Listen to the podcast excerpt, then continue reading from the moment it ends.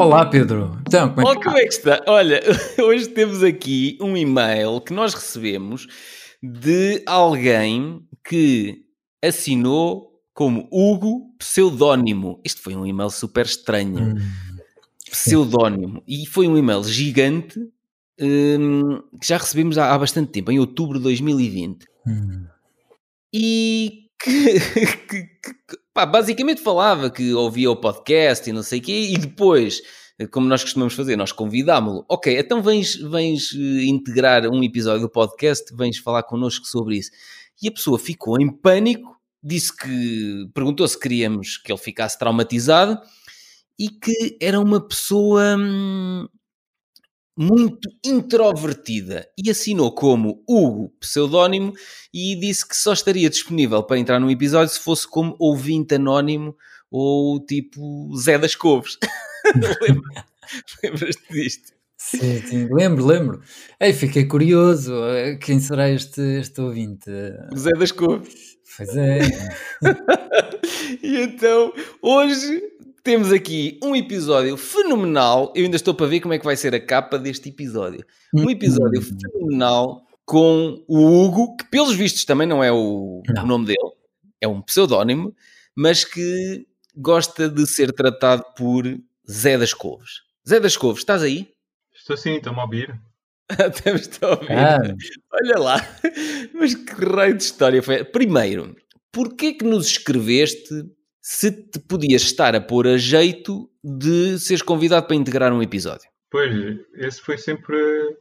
Era, esse nunca foi um dos meus objetivos. Foi sempre o meu medo. Aí foi? Ser convidado para fazer um do, dos episódios. Uhum. Mas pronto. Achei que pelo o vosso trabalho e como já sigo o podcast já há algum tempo, Uhum. tinha que vos dar eh, esse reconhecimento e, vou, e, e, agradecer pelo trabalho que têm feito e mostrar que, tal como vocês também estão sempre a pedir que as pessoas mostrem, demonstrem, eu tinha que mostrar realmente uh, vocês têm ouvintes deste lado e que estão a fazer um trabalho excelente. sabes que no início, já deves ter ouvido noutros episódios, que no início acontecia um bocado isso, que era eu e o Francisco dizíamos Pá, o que é que acharam deste episódio? Digam-nos se gostam das ideias, se gostam da forma de partilharmos. Hum. E só ouvíamos grilinhos. Do outro lado, ninguém nos dizia nada e nós assim. Quer dizer, nós sabíamos que alguém ouvia os episódios, nós conseguimos ter acesso às estatísticas Sim. de audições dos episódios. Mas era estranho. Tínhamos estatísticas de pessoas a ouvir episódios, mas depois ninguém nos escrevia. Não era, Francisco? É verdade. É, assim um, uma altura. No início, fase, principalmente. É, numa fase no início, pronto, é assim. Se calhar é. Não, não sei se tem que ser sempre assim, mas connosco foi assim que ninguém uh, respondia. Pedíamos muitas críticas, ainda, ainda continuamos a pedir, uh, mas não, não haviam críticas. Pronto. Exato, ninguém nos ligava nenhuma. É, é. E então, quando recebemos este, este. Hugo é mesmo o teu nome ou não? Não, não, não. Olha, mas diz-me uma coisa, mas qual é o teu problema afinal? Porquê que tu queres ser tão anónimo? Tu trabalhas para outro podcast, é? É, estou, aqui, estou aqui infiltrado. Ah. Como é que isto funciona para depois. Ah, ou seja, vou absorver todas as ideias e vou, vou, tenho já para levar para o meu podcast. Exatamente. Sabes o que é, Francisco? Foi, foi, nós discutimos isto no episódio que tivemos a gravar há bocado, que o convidado achava que, ok, isto é despreocupado, mas eles devem ter um guião qualquer que os orienta. Sim. E depois apercebeu-se no final do episódio, não, afinal não há guião nenhum. Ou seja, Hugo, o segredo... Não há nada para roubar, nós não temos na nada. Exatamente, o segredo é esse: é que não há nada para roubar, não há estruturação nenhuma, é uma cena completamente despreocupada. Mas isto já foi pensado de propósito no caso em que um dia viesse. Não é que assim, é, é que assim não há forma de termos concorrência, porque cada um é como é e pá, como nós os dois, não há mais ninguém. Podem ser melhores, podem ser piores, não interessa. Vão, vão todos ser diferentes de nós. Sim. Mas os teus amigos, Hugo, tu, tu referias aqui num, no teu e-mail, hum. os teus amigos, quando tu lhe disseste que, que nós te tínhamos convidado para apareceres, uh, fazeres a gravação ah, com, de um episódio connosco, os teus amigos disseram até pagava para ver. E como é que é? Como é que foi? Sim, Foi isso? Sim, sim, sim, foi, foi. Então, Disseram seja- Porque eles conhecem, sabem que eu não, não falo muito, não comunico muito bem, ah, e então, expor-me assim, ah, eles ficaram logo curiosos e não acreditaram bem, coisa. não acreditavam que eu conseguia fazer Mas, isso. mas repara numa coisa, tu escreveste-nos um e-mail gigante e o e-mail está bem escrito. Hum. Está bem construído em termos de construção frásica, está bem estruturado, tu explicas bem as tuas ideias. Portanto, eu quando li aquele teu e-mail e tu disseste, aí, mas eu, as minhas capacidades, os meus skills de. Ok, tu podes ser uma pessoa introvertida, mas tu consegues escrever bem, expressar bem as tuas ideias. Uhum. Sim, sim, ma- mas aí é que está. é- tem a ver com quando tu escreves, tens algum Hum. tempo em que consegues ah, Refletir sobre as palavras que vais usar. Estruturar, sim, sim, sim. E Ah. eu não escrevo. Aliás, tu também falas um bocado sobre isso, que a tua capacidade de escrita melhorou muito ah, desde que fizeste aquele desafio de todos os dias escrevias ah, Uhum. um pouco. Ah, e o que acontece é que ah, eu não, normalmente a escrever, ah, eu não consigo escrever ah, tudo, ou, ou melhor, aquele mail que tu viste ali demorou muito tempo a escrever, não, f- não Ah, foi? dois minutos e escrevi, Hum. não, escrevi, escrevi o e-mail. Depois, olha, esta parte é engraçada. Depois acrescentei, revi, melhorei. Mas tem a ver com isso. E eu, a, a falar, a pensar e a falar, não consigo normalmente fazer as duas coisas ao mesmo tempo. E então às vezes esqueço-me e depois é muita informação e tenho aqui um- algum problema em organizar as ideias e eh, Hum. às vezes passado, imagina, ah, estamos a ter uma conversa sobre um assunto, ah, depois aquele assunto já passou e eu passado dois ou três minutos lembro-me de alguma coisa relacionada com aquele assunto que não disse Uhum. na altura porque estava a organizar os pensamentos. E às Ah, vezes o- eu a falar torna-se um bocado confuso. É Então és eu- igual a mim. E a minha, Ah, E ao Francisco, exatamente. Ou seja, a toda a gente, se calhar não. Não, olha, e- e o, o problema, ó Francisco, no- nós, eu por exemplo sentia isso, eu já falei noutros episódios, o, o, o Alexandre quando começou a trabalhar comigo a editar os meus vídeos, Uhum. eh, eu dizia assim, Alexandre, quero que faças vídeos de um minuto, não sei o que, não sei o quê. E ele a determinada altura dizia-me, epá, eu, eu tive que ouvir 20 minutos para tirar dali um bocadinho aqui, um bocadinho ali, porque tu não consegues começar um tema e fechá-lo a seguir. Tu demoras 20 minutos para fechar o que tu começaste a falar. E, e durante algum tempo eu até achei que isso podia ser um defeito muito grande, e, e mas depois pá, relaxei em relação a isso e acho que até foi um bocado o podcast Conversas Despreocupadas que me ajudou a. Como isto não tem guião nenhum, como isto é despreocupado, como isto eu posso interromper a ideia que tinha e voltar atrás. Eu sei que pode ser um bocado irritante para as pessoas que estão a ouvir, ouvirem agora uma coisa e daqui a 20 minutos ouvirem, ah, olha, sobre aquilo. Olha, passou-se agora.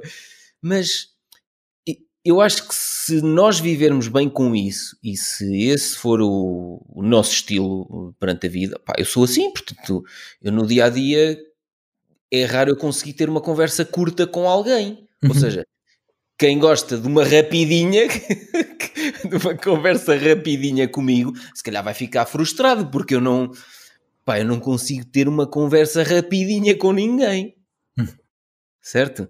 Portanto, isso que tu estás a dizer, Hugo, hum, eu identifico-me com o que tu estás a dizer, mas eh, há vários anos que vivo bem com isso, do género. Opá, é o que é, pronto, é o meu estilo. Vai haver muita gente que gosta, vai haver muita gente que não gosta. Sim. Pronto. Pá, o Francisco também é assim. Ah, eu também sou igual. É muito também em relação aqui a este podcast em que ahm, depois eu sei que logo à noite vou estar aqui a imaginar ah, E podia ter dito isto. Sim, sim, sim. E agora é que nós havíamos de gravar outra vez, porque pá, eu, naquela altura em que o Hugo disse isso, eu podia ter dito isto e era muito mais interessante do que aquilo que eu estou a dizer agora. Não, e olha, e os erros, por exemplo, tu agora disseste, eu podia ter disto isto, Oi. enganaste agora. Pronto. E Depois, se eu não, e se eu não repetisse o teu erro, ninguém notava. Mas eu estive aqui, enxovalhei-te e não sei o quê. Pronto, Sim. mas não é por mal, é mesmo assim, é despreocupado. É. Percebes? Normal. o- Sim. Mas eh, eu acho que ao longo do tempo sinto que também de provavelmente ouvir podcast e uhum. as coisas estão a fluir. Uh, consigo, porque como ouço podcast uh, e absorver informação, também uhum. estou a conseguir uh, dizer mais facilmente Aceita. as ideias. Aceitar isso em ti também, achas? Sim. Eu, sim, sim, eu, tra... eu Sim, diz lá. Eu só ia, só ia dizer, é que isto é, para mim acho que tem a ver com, com, com a minha infância ou o meu modo de vida até uma certa idade. Que eu sacrifiquei um bocado, se calhar, uh, a vida social, porque também nunca fui muito social, e normalmente quando as pessoas são muito sociais desenvolvem muito esta capacidade de comunicar. E uhum. como eu estava mais fechado, uh, gostava. Queres falar sobre gostava, isso? Gosto muito de computadores, gosto muito de computadores. Uhum. É um, uma paixão que tenho, e então uh, tô, tô, nunca, nunca desenvolvi muito essa, esta skill, digamos assim, da comunicação. Uh, e agora uh, estou a desenvolver de outras maneiras. Vou falando mais com as pessoas e porque já tenho já tenho muitos assuntos com que falar e assim. E isto uhum. vai desenvolvendo e daqui se calhar a uns anos já, já melhorei muito bastante. Consigo ver o que esta é que evolução. Tu fazes na, na vida? Trabalhas, estudas, o que é que estás a fazer? Sim, trabalho, trabalho. Trabalhas em quê? Podemos saber? Ah, isto, isto eu, o meu objetivo aqui no podcast é não, não dar ou dar o mínimo de Indicação nenhuma. Um dia, um dia chegar, ao, ao chegar ao, ao, vosso lado e dizer: Olha, eu sou o Zé das Couves. E vocês ah, ficarem: Oh, és tu o Zé das Couves. Pá. Ainda bem que tu estás a morar. Podes dizer que estás a morar em Portugal ou não? Ah, estou a morar em Portugal, moro em Portugal. Pronto, pronto, ainda bem que eu não estou em Portugal. Pá, vamos lançar, não, vamos lançar aqui o desafio. Vamos ter que conseguir saber quem é o Zé das Cores. Se você é amigo do Zé das Cores, se está a identificar esta voz, ou, ou, quer dizer, vamos ter que editar o episódio e meter uma voz fininha ou mais grossa? Vamos ter que distorcer a tua voz no episódio, é isso? Vamos ver se alguém consegue descobrir pela voz. Exato. Se alguém. Isso é muito é. giro. Francisco, se alguém consegue identificar esta voz, conhece este Hugo, que não se chama Hugo, que se auto-intitula de Zé das Couves, se vocês conhecem Zé das Couves, escrevam-nos, os nossos e-mails estão nas notas do episódio, porque nós queremos descobri-lo e queremos levá-lo para o Conversas Despreocupadas ao vivo. Sim, sim. É, vai ser altamente. Ou oh, Zé das Couves. Não, mas espera aí, tu estarias de, de acordo em aparecer a grande revelação no Conversas Despreocupadas ao vivo? É, estaria disposto, sim. Olha, aceitaria, aceitaria esse desafio. E oh Francisco, ouve, vai, vai, ser uma das coisas que nós vamos dizer às pessoas que no Conversas Preocupadas ao vivo nós vamos falar disto, deste tema e, de, e finalmente vamos revelar quem é, é das cores. E se nos aparece um a dizer que é o Zé das Couves e não é nada. Era uma burla. Era aparecer, ah, sim, eu, sou eu e tal. Sou eu, sou eu. Olha, mas o que é giro? A dizer. Já viste? Exato, os três Zé das Couves. não, eu é que sou. Não, e depois como é que provas que és o Zé das Couves?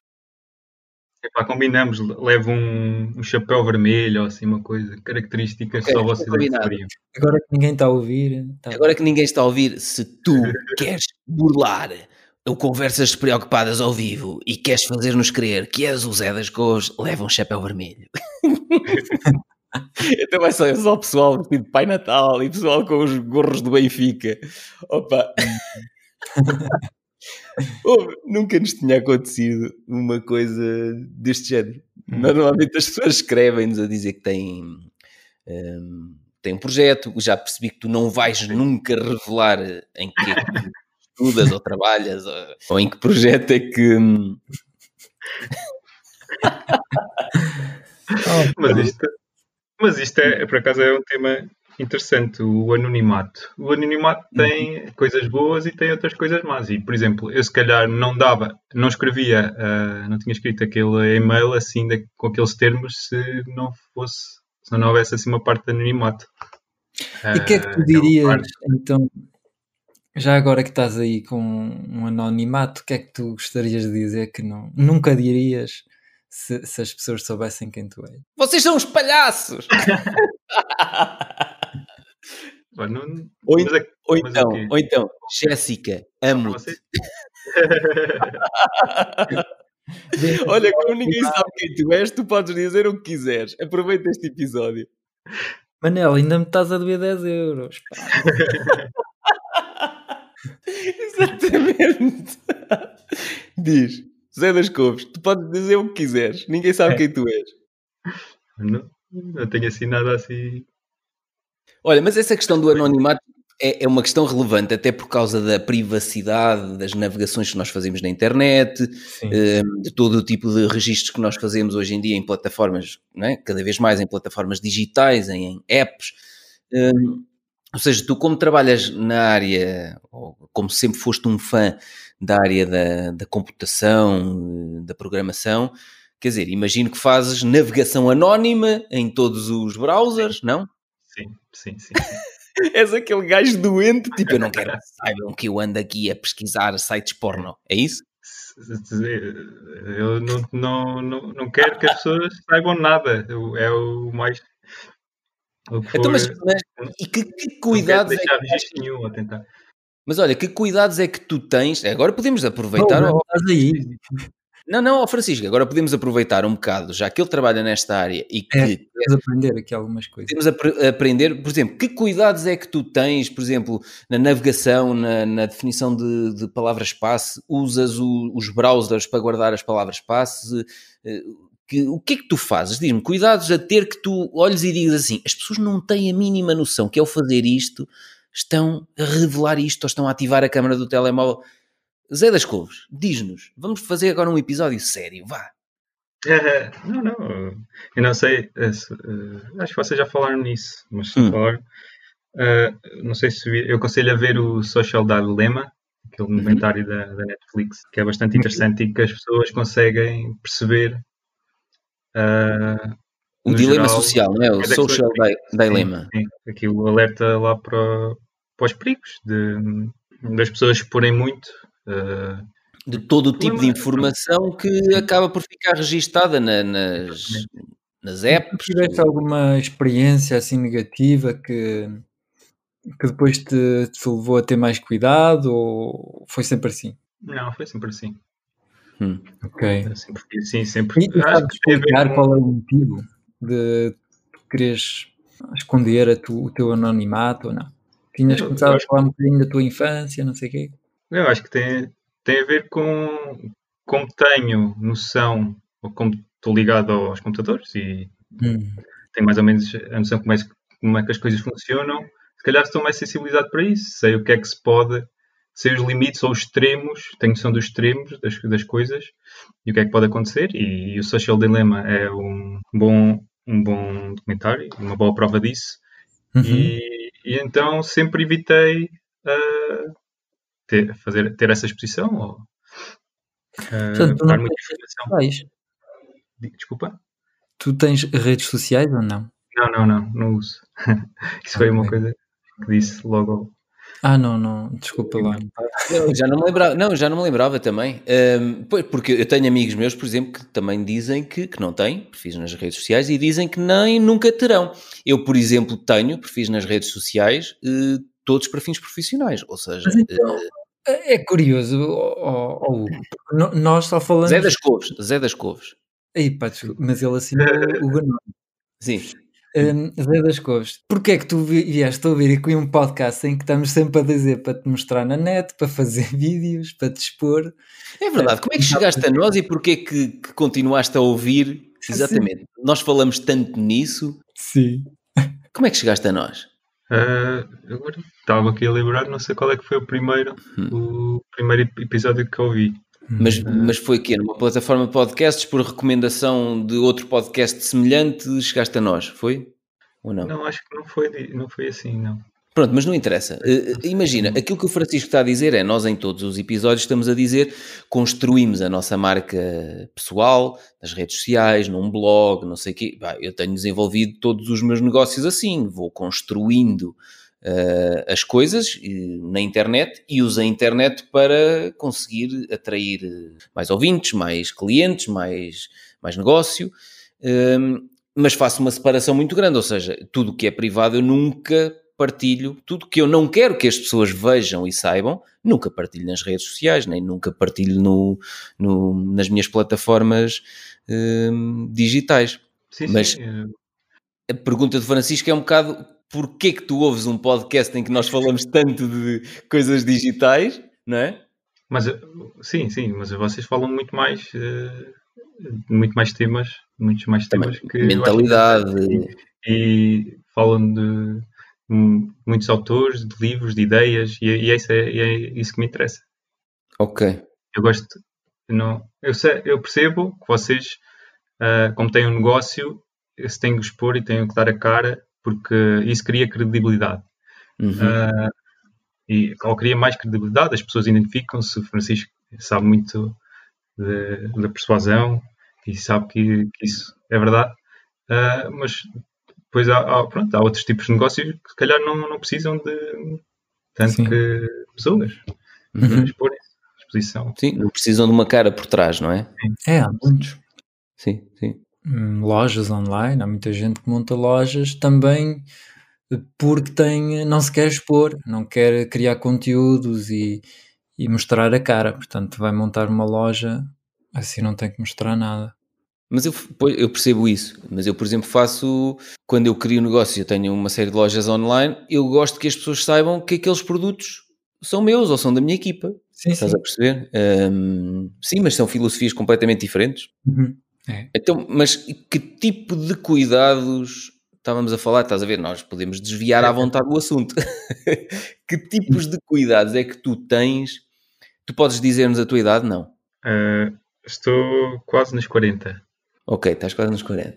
Então, que tipo de cuidados é que tu vês eh, o pessoal da tua geração, o pessoal da geração mais velha e o pessoal da geração mais nova, cuidados é que tu, é que tu vês que eles não têm? Por exemplo, o- os mais velhos do que nós, estás mais ou menos na, na nossa faixa etária, os mais velhos do que nós às vezes é um descalabro, ou seja, recebem um e-mail com um link qualquer a dizer olha aqui as fotos que te prometi, clicam naquilo e aquela porcaria de repente já lhes sacou as passwords todas e já...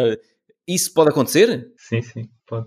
E há uns vídeos de, muito interessantes. Acho que é um- uma pessoa do Reino Unido, um Uhum. rapaz que até acho que também ele percebe de, de informática e, e acho que a avó dele foi caiu num esquema desses Hum. eh, e não sei se ele conseguiu ainda evitar ou não, mas eu sei que depois ele começou a fazer vídeos a tentar apanhar eh, esse, esses Ah. burlões Uhum. e, e inclusivamente ele goza com eles, ou seja, ele passa tempo, ele entra no jogo, ele go- goza e, per- e faz perder tempo porque ele acredita, enquanto ele está a fazer isso, eles não estão a burlar outras pessoas. Ah, E há- isso. às vezes ele consegue mesmo, ele consegue mesmo identificá-los e consegue virar o jogo Uhum. e depois quando isso acontece ele também denuncia às autoridades Ah, Ok. porque isso na- e ele, ele faz mesmo ele é engraçado eh, era um programa que eu também podia usar aqui que ele tem mesmo um programa próprio para disfarçar a voz e faz mesmo de velhinho ou de velhinha Ah, Ele é? falar sim, sim, aquilo é muito eu posso depois enviar o link é que aquilo é muito engraçado Ah, bem. E, e- mas uh, acho que as pessoas mais velhas são mais suscetíveis a esse Pois, esse- eu também, eh, pois, por isso é que eu te perguntei, porque eu também tenho essa noção que eu, por exemplo, o meu pai, a minha mãe não, não usa nada de, de que seja digital, pronto, para além do telemóvel, mas não tem nem redes sociais, não, nem e-mail, nem nada. Agora, o meu pai tem e, e não tem cuidado nenhum, que eu estou-lhe sempre a dizer, ó pai, atenção, ah, mas isto é, não, este e-mail parece-te Caixa Geral de Depósito, mas olha aqui, em vez de cgd.pt tem aqui tipo eh, scgd.pt ou uma coisa assim do género, estás a ver? Exatamente. Tem cuidado que há aqui pequenos detalhes. Opá, não, não vê e, olha, pediram-me os dados, não sei. Não, não mandas dados nenhuns. Eu estou-lhe sempre a dizer, não mandas dados nenhuns. Percebes? Pedem dados de cartão de crédito por e-mail, pedem, é preciso pôr aqui a tua password para validar não sei o quê. E ele acredita naquilo. Não é? Sim, sim, mas isso tem a ver. Pronto. As pessoas não, as pessoas mais velhas, não é? Não, como lida- estão agora a, a- a lidar com a tecnologia e, e não, não distinguem bem, como não têm informação suficiente para saber, ah, isto é, isto é phishing, isto é. Uhum. Mas isto como é que tu, Tens aí algum conselho que tu possas, pá, sei lá, assim, uma regra simples que tu possas dizer, olha, eh, tipicamente um e-mail que tem. O que é que é o phishing? É aquela coisa que tem lá um link em que tu clicas e depois que eles têm acesso às passwords todas que tens gravado no teu computador ou o quê? Não, normalmente nesse, nesse caso é para te tirar as passwords, ou seja, levam-te para um sítio onde. E agora isto, cada vez está, está melhor, porque eles conseguem mesmo replicar a página quase original. Uhum. Uh, ah, se calhar se calhar a diferença ali é isso que tu estavas a dizer, que é ali o, no e-mail muda ali qualquer coisa, que a pessoa não se apercebe, a pessoa cria, aquela página está igual ao, ao original, tu escreves os dados uh, e aquilo, mal tu escreves os dados, eles ficam com, com esses dados, que normalmente é o login das pessoas, ou, sim, são os dados sensíveis que, que eles precisam para entrar na tua conta. Uh, e aí, aí, é mesmo, as pessoas não, não, dá, não darem esses dados, ou se, se porque aliás as, os bancos e, e, assim também começam a, a, emitir avisos para as pessoas não clicarem em, mails, porque eles não mandam, eles, as, os bancos não mandam mails a pedir dados.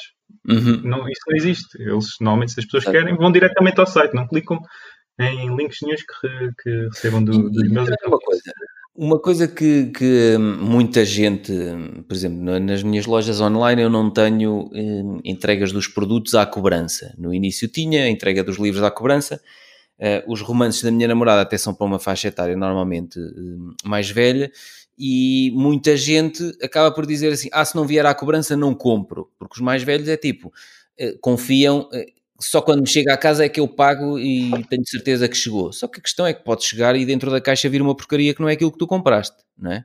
Eh, à cobrança também pode acontecer isso. Aconteceu com a minha enteada mais nova, já lhe aconteceu duas ou três vezes, encomendar naquelas lojas online que aparecem no Instagram e umas sapatilhas de marca não sei quê, depois chega e vem umas sapatilhas 45 daquelas que, que custam 7 euros na feira.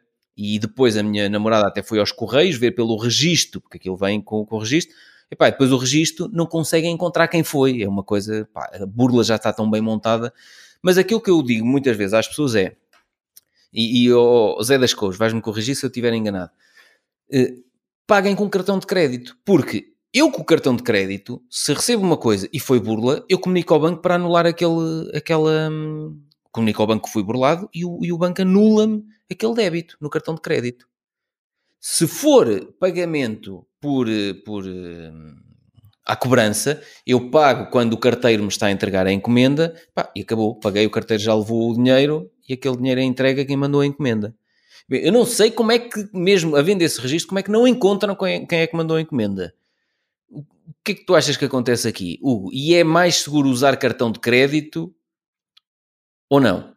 Eu acho que sim, o cartão de crédito, uh, PayPal, normalmente esses são muito bons para, para fazer as disputas, as coisas não. não Exatamente. Não se tu fores burlado, comunica que foste burlado, sim. não é? Sim. É isso. Sim, sim. É, os meus clientes, ainda hoje me disse um que eh, ele tem sempre um. Como é que se diz? Uma garantia quando, no curso dele, em que tu, se quiseres experimentas o curso, 30 dias e depois uh, é só, só mandar um e-mail para, para receber o dinheiro de volta. Uhum. E ele explica que os que mais fazem isso é com o PayPal, porque tu no PayPal, não sei como, mas consegues. Não, podes fazer. Lá uma opção qualquer que tu basta dizer que não queres. Burla. Queres anular aquela compra ou, ou queres ser reembolsado ou qualquer coisa assim. Pá, não sei como é que funciona. Olha, eu vou-te dizer como acontece a mim na loja online. Eu tenho produtos, eu tenho produtos, por exemplo, os currículos editáveis em Word. Pá, tenho alguns uh, espertinhos que fazem o quê? Basicamente pagam aquilo com o PayPal, por pois. exemplo. Pagam com o PayPal e uh, descarregam o currículo editável em Word, já descarregaram para o computador deles, porque a partir do momento que aquilo está pago, eles recebem um e-mail automaticamente da loja online com o link para descarregarem o, o currículo descarregam o modelo editável em Word e passado um ou dois dias denunciam ao PayPal que foi fraude. Pois. O PayPal abre uma disputa contra a minha loja online. Okay. Pronto, e, e, eu tenho que justificar o Exatamente. que é que aconteceu. Ou seja, hum. eu depois tenho que provar, eh, eu depois tenho o registro no, no back-office da loja online, eu tenho que provar que a pessoa entrou, descarregou, porque às vezes até tem várias descargas do produto, eu tenho que provar, e mesmo assim houve montes delas em que eu não ganhei a disputa. Sim. Que, é, tem a ver com o PayPal. O PayPal está sempre do lado daquilo que Exato. nunca da loja, mas sempre com o consumidor. E portanto, já me disseram a dada altura que é assim, epá, mas as pessoas podem fazer isso com os produtos, com os produtos digitais. Podem, Sim. uma pessoa de má fé pode fazer isso. Ou seja, compra, descarrega o produto editável e depois denuncia aquilo como fraude e há grande probabilidade da plataforma ficar do lado dele e ele ter descarregado o produto. Epá, mas é assim, eh, eu acredito que isso acontece-me para aí, sei lá, no máximo 9 ou 10 vezes por ano acontece-me, acontece-me uhum. nas lojas online. Uh, mas aqui a questão é, pá, é uma pequena fração... Uh, Daqueles que compram e ficam. Exatamente. No PayPal, com o PayPal. Que, pá, se eu vou desativar o, o, método de pagamento de cartão de crédito e de PayPal por causa da exceção, pá, não me compensa. Estaria a retirar uma, estaria a retirar uma opção de pagamento às pessoas que lhes dá jeito só uhum. por causa de umas bestas que, que, de vez em quando se lembram de pá. Eu acredito que neste mundo há ali uma pequena porcentagem de pessoas que andam aqui de má fé, mas a outra grande porcentagem uh, anda de boa fé. E portanto, eu desenvolvo os meus negócios sempre e os métodos de pagamento e tudo o que eu faço é para aqueles que estão de boa fé. Vou ser enganado por aquela porcentagemzinha que está de má fé. É possível, uh, mas pronto, tenho que aprender a viver com isso. Percebes? É, é sim. Zé das Cores. Quando tu, quando tu justificas Uh, o que é que o PayPal te diz para não aceitar a tua justificação assim? Uh, não, o PayPal depois não me justifica mais nada. O PayPal ou, ou diz que eu ganhei a disputa ou diz que eu perdi a disputa. Só. Não, não tens não mais, mais nada. Depois a partir daí não tens. Não, não, não, não eu depois vou lá ao back-office no PayPal e vou lá à secção de disputas e mesmo na Braintree, que é, é uma empresa que pertence à PayPal e é, é, é a que me gera os cartões de crédito, chama-se Braintree. Um, as disputas é exatamente igual. Eu depois vou lá ao fim de uns dias e vejo, deixa lá ver se a disputa ganhei ou não. E posso dizer que perdi mais. Ai, sim, perdi mais do que ganhei. Sim. Mas é estranho ganhar umas e perderes outras. Qual é que é? Epá, é não sei, não sei. Eu justifico sempre da mesma maneira. Não sei. Não sei se o IP daquela pessoa está, tá, por exemplo, não sei, estou a inventar. Uh, o IP daquela pessoa já pode aparecer uh, repetidamente a tentar este tipo de, de, indicação de fraude noutras. Não sei, opá, não faço a mínima ideia. Não faço a mínima ideia. Eu há dias até já disse à minha colega: ouve, quando vierem disputas, faz assim, aceitar, nem percas tempo a, justificar. Uh, que, nós perdemos tempo. Nós perdemos tempo a justificar, a ir ao back-office, a fazer o print screen de, de, do número de descargas, de, a escrever a justificação em inglês, estás a ver? Uhum. Sim, sim. Um, pá, olha, portanto, fica aqui a indicação: quem nos quiser enganar e comprar produtos uh, digitais descarregáveis, compra e depois uh, manda para trás, diz que foi não sei o quê, pronto, e engana-nos, na maior parte das vezes. fica a indicação: opa, olha, uh, como eu continuo a acreditar que há uma pequena parcela de pessoas que andam de má fé neste mundo, pá, vou continuar a acreditar que, que as pessoas pá, agradecem. Ou seja, tu compras um modelo digital agradeces o trabalho de quem teve o trabalho né, de, de produzir aquele, aquele produto digital para ti. Pá, se andas neste mundo só a tentar enganar este, enganar o outro, não sei, é pá, se calhar a tua vida, pronto, vais enganar muita gente e vais conseguir muita coisa gratuita, mas se calhar vais ser um triste. Isto é só a mensagem para, para as bestas que estão do outro lado a, isso. Não vale a pena, são poucas. Vamos falar noutras coisas. Pois, não, mas, é, mas, mas, mas repara, é uma frustração que no início, quando eu comecei a desenvolver as minhas lojas online, era uma frustração que eu tinha e é uma frustração que eu acredito que tenham outras pessoas que vendem produtos descarregáveis digitais, que é, opa, tudo bem, o gajo já descarregou para o computador dele. Uhum. Estás a ver? Então se fosse fraude, ele nem sequer clicava no link para descarregar. Sim, sim, sim. claro. Mas pronto. Hum, mais Couves, o que é que... Ah, o Francisco ia perguntar qualquer coisa. É, ia perguntar ao Zé das Couves, sei lá, se há ferramentas para nós usarmos então para, para nos proteger melhor na internet. Que tipo de ferramentas é que tu usas, por exemplo? Não, isto... Não, ele usa uma ferramenta tão boa que no início nem estava a reconhecer o microfone dele quando, quando começámos a gravar. Foi ou não foi? não, sim, sim. Uh, quando se, normalmente, quando se faz essa pergunta, uh, o, o, que os especialistas de segurança respondem é que a melhor segurança que tu tens é o utilizador. Tem, às, muitas vezes, uh, tu nem precisas ter nenhum software. Tem, hum. Se tu tiveres conhecimento, se tu estiveres informado, tu és a, a melhor segurança que podes ter. Ou seja, os teus comportamentos na, no, no meio digital são a maior segurança que tu podes ter, é isso? Sim, mas pronto, eu posso aqui, há um, há um Sandbox, por exemplo, que é, basicamente é uma caixa de, uma, uma caixa de areia, um, uma tradução literal, uhum. que é uma partição à parte que tu consegues, por exemplo, aceder aos sites, se estiveres a desconfiar uh, que há algum vírus ou assim, tu ali é um ambiente controlado. Consegues, consegues ir lá ao site que tu queres, ao site manhoso que tu queres, consegues ir sem problemas, porque aquilo está tá controlado. Ou, descarregar coisas que tenham vírus, um zip qualquer que tu desconfies, hum, é isto, será que isto tem vírus ou não? Uhum. Usas aqui aquele programa. Uh, Como é que se chama? Aquilo, Sandbox? Sandbox, sim. Sandbox. Depois posso também enviar o, o link. Está bem. Ah, pois há os antivírus, mas uh, os Kaspersky, o Node, Sim. Uh, pronto, isso já tem depois a ver com, mais com o que a pessoa conhece. Mas pronto, o melhor é mesmo tu estás informado daquilo que pode acontecer. Olha, então, e assim, tu, tu costumas falar sobre isso com, com, sei lá, não sei se prestas serviço às empresas, se costumas falar com isso com outras pessoas? Sobre isso com outras pessoas? Uh, sei lá, como eu não sei o que tu fazes, tu prestas consultoria? Não, não, não, não, não trabalho na área, não trabalho na área. Okay. Nesta área. gosto só, tenho curiosidade e gosto. Ou seja, tu és um hacker, tu és daqueles gajos que entra. Olha, tu não és aquele hacker do futebol, como é que é? O Rui Pinto, o Rui Pinto. O Rui Pinto, exato. Não és o Rui Pinto? Se calhar é. O que é que nós fizemos? Olha, nos, no, nas conversas preocupadas ao vivo vai aparecer o Rui Pinto. E já fomos à, à água. agora, agora já não sei se aparece, depois está lá a PJ à minha espera.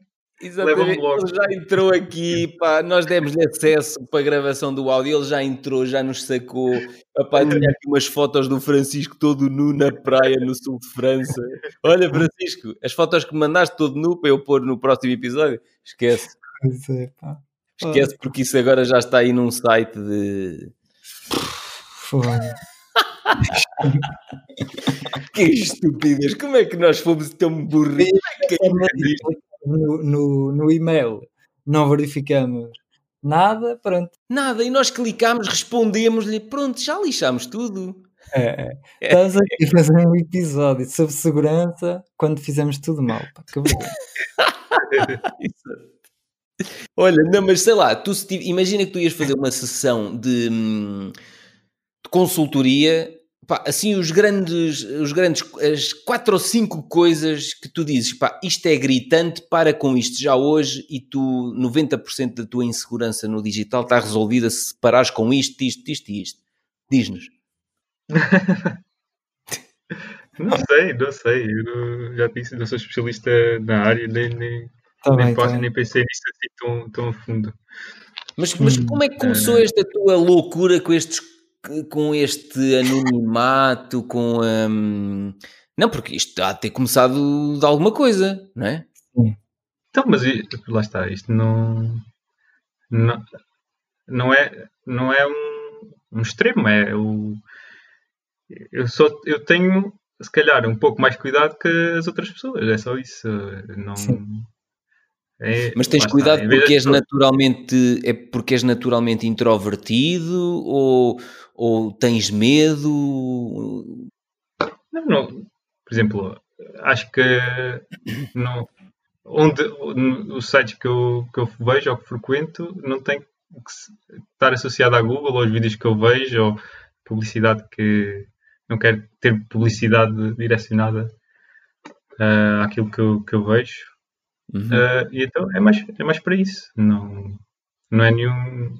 Não sou nenhum paranoico da, dos 5G nem nada. Não, simplesmente tenham muito cuidado. Exato. Sim, que agora do, Por exemplo, do 5G, então. e, Sim, diz. aqui, aqui o problema fundamental é que, e vocês se calhar têm é, mais se calhar essa noção do que eu, é o normalmente, aliás, tu, tu tens coisas, porque eh, de- co- já vi alguns vídeos do, do teu livro do Como Conseguir Emprego em 30 Dias e tu dás lá bons exemplos de porque é que as pessoas não têm cuidado, muitas vezes expõem-se Uhum. uh, deste exemplo, aquele exemplo da, da rapariga que tu vais e pesquisas as pessoas no, no Google, não é? E encontraste uma, uma, uma rapariga em- que queria ser tua. Eu nunca disse isso, não, não, não. Para todos os efeitos, eu nunca pesquisei ninguém. Eu não posso pesquisar candidatos. Eu não- nunca pesquisei ninguém. Isso, calúnias. E logo aí, por acaso é uma pergunta interessante. Uh, se, tu, se tu imagina que estás a contratar uma pessoa e se essa pessoa não aparece na, na internet, tu Uhum. excluís automaticamente? Ou... Não, Eh, primeiro, para que fique registado, eu nunca pesquiso ninguém. Isto é a primeira coisa que eu quero dizer. Ehm, depois, olha, vou-te dar um exemplo num- numa coisa que aconteceu, eh, parecida com isso que tu estás a dizer, numa entrevista de emprego. Eu, quando estive a contratar ahm, a minha gestora de projeto na área da consultoria ambiental, eu recebi as pessoas presencialmente, quase todas. Houve duas pessoas que foi via, via Skype, na altura, já foi há uns anos, mas recebi as outras candidatas todas e candidatos presencialmente. E então eu começava a entrevista sempre da mesma maneira. Eu tinha quatro ou cinco livros assim eh, à frente, onde a pessoa se ia sentar, na secretária, e na altura ainda só tinha um, um livro escrito, que era o Como Conseguir Emprego em 30 Dias, e então eu tinha, nesse monte de quatro ou cinco livros, o meu livro estava a meio. Pronto, não, não dava logo para ver, que estava a minha fotografia na capa desse livro. E então a primeira questão que eu colocava à pessoa era: desse monte de livros que está aí, qual deles é que já leu? E então, porquê? Eh, para se a pessoa lia, o que, o que tipo de coisas lia, para depois direcionar a entrevista a partir daí. Lês, o que é que lês? Eu gostava de perceber qu- que- que- quais é que eram as, as coisas que as pessoas gostavam de ler. Até porque eu gosto de pessoas que leiam, eh, gosto de pessoas que sejam curiosas, gosto de pessoas que estejam sempre a aprender e logo por aí consigo tirar um bocadinho o perfil do candidato. Mais do que aquilo que ele escreveu no- na carta de apresentação ou no currículo. E eu tirei logo o perfil de, de uma candidata quando olhou para os livros. Normalmente as os candidatos que faziam é pegavam no primeiro livro, levantavam, viam qual era o que estava por baixo, depois chegavam ao meu e diziam: Ah, pois, como conseguir emprego em 30 dias. Este aqui já vi na internet, mas ainda não li. E eu depois tinha um, pegava no livro e dizia assim: Pois, se lesses aqui no capítulo 30, sabias quais são as perguntas que eu te vou fazer, que está aqui, as perguntas da entrevista de emprego. E a pessoa ficava, ah, mas foi... Pronto. E então eu fechava o livro. Então, aqui as respostas às perguntas que eu te vou fazer. Ma- Maquiavélico. um bocadinho maquiavélico e ao mesmo tempo entretenimento. Pá, pronto. Mas houve uma candidata que olhou para aquele monte de quatro ou cinco livros, já não me lembro, acho que eram cinco. Olhou para eles, nem tocou em nenhum livro e eu disse assim: desses livros aí, eh, qual é que já leu? E ela olhou para eles e disse: nenhum. Nenhum como? Ela só via o que estava por cima, não conseguia saber quais eram os outros que estavam por baixo. Ou seja, ela nem precisou de ver e respondeu-me nenhum. Portanto, aquilo revelou-me um perfil que era um perfil que eu não procurava. E como é que fizeste? Tipo, disseste logo bem. Não, eh, mas aquele. Não, eu, eu passei, eu passei 15, 20 minutos com cada um dos candidatos. Eu passei nem 5 minutos com aquela candidata. Portanto, já não lhe perguntei grande coisa, percebes? Fiz-lhe mais umas questões, não sei o quê e tal. Ah, tive que analisar o seu currículo, vi que tinha experiência nisto, tá, tá, tá. depois nós procuramos tal, tá, tá, tá. pronto, olha, então fica, já vi eh, quais são as suas competências, a sua experiência anterior nesta área, pronto, independentemente da decisão ser sim ou não, nós avisamos sempre os candidatos se são selecionados ou não, isso fazemos sempre. Um, até para as pessoas não ficarem ali, não é? Como dizem os adolescentes, no vácuo, tipo, então, mas fui, não fui. Não, nós informamos sempre por uma questão de cortesia, mesmo aqueles que não, que não são uh, contratados e selecionados. Epá, fiquei 4 ou 5 minutos com aquela pessoa. Pronto. Não era o perfil de pessoa que eu procurava e revelou logo nem tocou nos livros, só conseguiu ver a capa do primeiro, não viu a capa dos outros quatro e respondeu nenhum. Opá, pronto, eh, não é este perfil que eu procuro. Estás a perceber? Um, eu faço muito isso. Faço muito uhum. isso. Uh, até porque eu sou muito seletivo com as pessoas que deixo que me, que me rodeiem. Não é porque eu sou especial, é porque eu não gosto de estar rodeado de demasiadas pessoas. E gosto de. As pessoas que me rodeiam têm que ser pessoas que eu queira ter à minha volta. Uhum. Porque senão são pessoas que, se eu não controlo se é uma pessoa que me vai consumir as energias ou não, epá, estou-me a pôr a jeito para, sei lá, trazer uma pessoa para, como membro da minha equipa e ser uma pessoa que depois, pá, nem ela me suporta, nem eu suporto essa pessoa. Percebes? Um, e eu filtro logo isso um bocadinho por aí. Portanto, eu estruturo as minhas entrevistas de emprego sempre de forma a me ajudarem a definir: é este o perfil que eu procuro? É, então avanço para as próximas uhum. fases da entrevista. Sim. Se não é, a entrevista é muito curta. Sim. Agora, isso é cruel? Não, cruel era eu dizer-lhe assim: é pá, olha, fiquei super mal impressionado só com essa reação, portanto ponha-se a andar daqui porque você não. Não, isso é que era ser cruel e ser mal educado. Uhum. Não, é? não é? Mas não é, não é isso que eu faço. Sim, sim, não, mas eu não estava a dizer isso também. mas sim, opá, não me incomoda se a pessoa não tem redes sociais. Não. Hum. Isso não me incomoda nada. Agora, se tu me disseres assim, eh, uma pessoa criou um negócio e, e, bate o pé, não quero ter redes sociais, não quero presença no mundo digital, não sei o quê. Opa, eu podia te dizer, compreendo, não sei se compreendo. Acho que a pessoa aí está-se a pôr a jeito para ter uma vida muito difícil na divulgação do seu negócio. E está a, a afunilar tanto. Acho que é uma parvoíce quem tem negócios não aproveitar o poder do digital para alavancar o crescimento do, dos negócios. Seja para atrair novos clientes, seja para ir para novos mercados Pá, consigo compreender que uma pessoa a título individual não esteja presente nas redes sociais, consigo, pá, e até conforme diz o Zé das Couves, pá, não quero estar presente, não tenho rede social nenhuma, consigo. Agora, se ele me disser assim, olha, eu montei uma empresa, não sei, então aí não consigo uh, perceber, ou melhor, tu é que sabes, estás a perceber? Agora, acho que vais perder um manancial de oportunidades e de de atrair clientes e de ir para novos mercados se estiveres um bocadinho naquela coisa de não, eu não quero estar com o meu negócio presente no digital. Opa, este confinamento. Pronto, porque este confinamento que nós tivemos em março, abril e em Portugal estamos a viver à data em que estamos a gravar este episódio, pronto, isto só vai ser Sim. divulgado mais à frente, é? mas nós estamos a gravar isto em janeiro de 2021. Em Portugal estamos em pleno segundo confinamento, não é? Toda a gente que acabou por andar a bater o pé de. Acho que já falei noutros episódios, de pessoas que, estão no meu LinkedIn que foram dizer, Epa, tá, eh, mas isto e aquilo, e os clientes não percebem. E uma altura disse, dizer, pá, transforma isso num curso online. Uh, começa a migrar um bocado esses teus conteúdos para o digital. E quem quer, compra o teu curso online, compra a tua subscrição. Quem não quer, Pá, agora, eh, estavam a discutir, foi uma altura no LinkedIn, estavam a discutir, ah, porque eu apresento o meu preço e dizem que é muito caro. E pá, eu nem sequer me ponho a jeito de, de, me dizerem se é caro ou se é barato. Eu tenho aquilo online, a pessoa chega lá a ver o preço. Nem sequer me escreve a dizer, pá, mas isso. Não, está lá o preço, ou compras ou não compras. E eu aqui sou muito pragmático em relação a isso. Estás a perceber?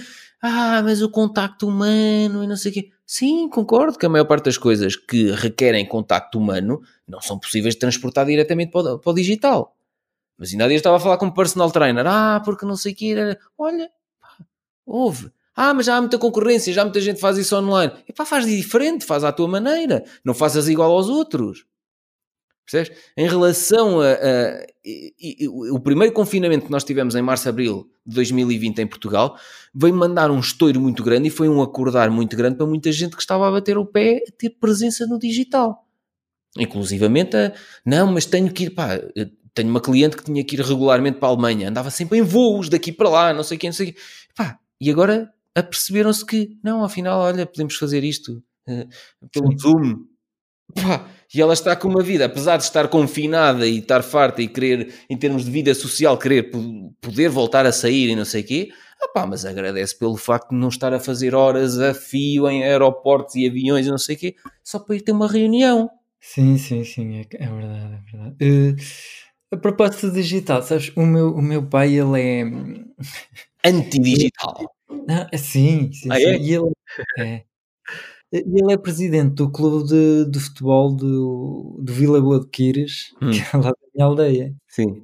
E, e como eu estive lá no Natal, eu tive hum, ajudá-lo assim na parte digital do clube. Uh, tivemos agora a pôr em, à venda o equipamento da, da equipa na, no Facebook. Aí criaram, vendem tipo camisolas do clube e assim? Sim.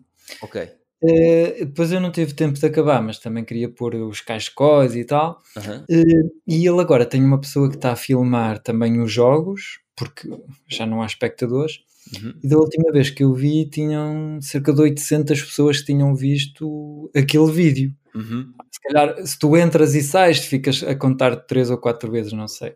Uhum. Mas, mas nunca o estádio, acho que nunca recebeu tanta gente. Portanto, Exato é uma coisa uh, espetacular. E, e, eu comecei a dar-lhe ideias. Pá, oh, pá, você podia, sei lá, fazer aqui um jogo na net para, para ganhar dinheiro uhum. com o objetivo de investir só no clube. Era só para comprar uma câmara, para comprar aqui, para, para, para a net chegar aqui mais longe. Nós tivemos que comprar um pequeno aparelho. Que, que apanha a net da box e, e, e, a, net eh, chega mais sinal, sim. Apanhar, sim, o sinal. Um, pá, pequenas ideias assim que eu tive que realmente ele podia desenvolver.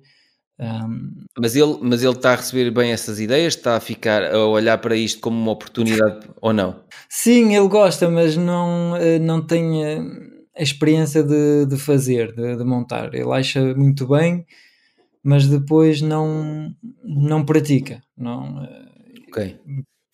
Lembras-te, eu tinha-te perguntado se, se me aconselhavas alguém para, para lhe ensinar esse, esse tipo de coisas, assim, um curso que eu gostava de ter oferecido. Uau. Depois, ah, foi, não sabia que era para ele, sim. Era, era para ele.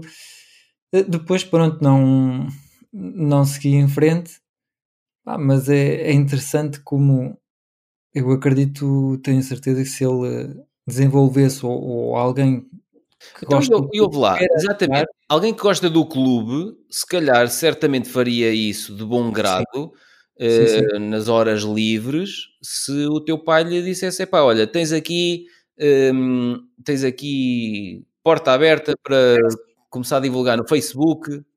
Uhum. Uh, Exato, põe aí o, o, o equipamento em direto, porque ele, ele, eles punham mesmo em direto, hum. mas o que eu gostava é que eles tivessem um tripé, porque era uma pessoa a filmar. Exato. Que tivesse um tripé, uh, que tivesse, sei lá, uma proteção, porque às vezes chove para não chover no telemóvel e aquilo ficar uh, com as gotas no, no telemóvel na, na câmara. Uh... Mas olha, mas só a oportunidade do, do merchandising, os cascóis, as t-shirts e não sei o quê, é uma oportunidade brutal para ele uh, gerar verba para o clube. Claro, claro, claro. E, e, e, como agora as pessoas antes o clube ganhava mais dinheiro é com pessoas que com, pagavam o bilhete para entrar, com os, as pessoas que se faziam sócias e depois as pessoas que iam tomar um, comer qualquer coisa na, ah, no bar e tal. Agora, nada, nada disso é possível ou não, tem, não é grande interesse. Foi aí que ele disse: pá, começa a, ou faz até um direto, porque ele, houve uma altura em que ele agora mudou de treinador, despediu de treinador.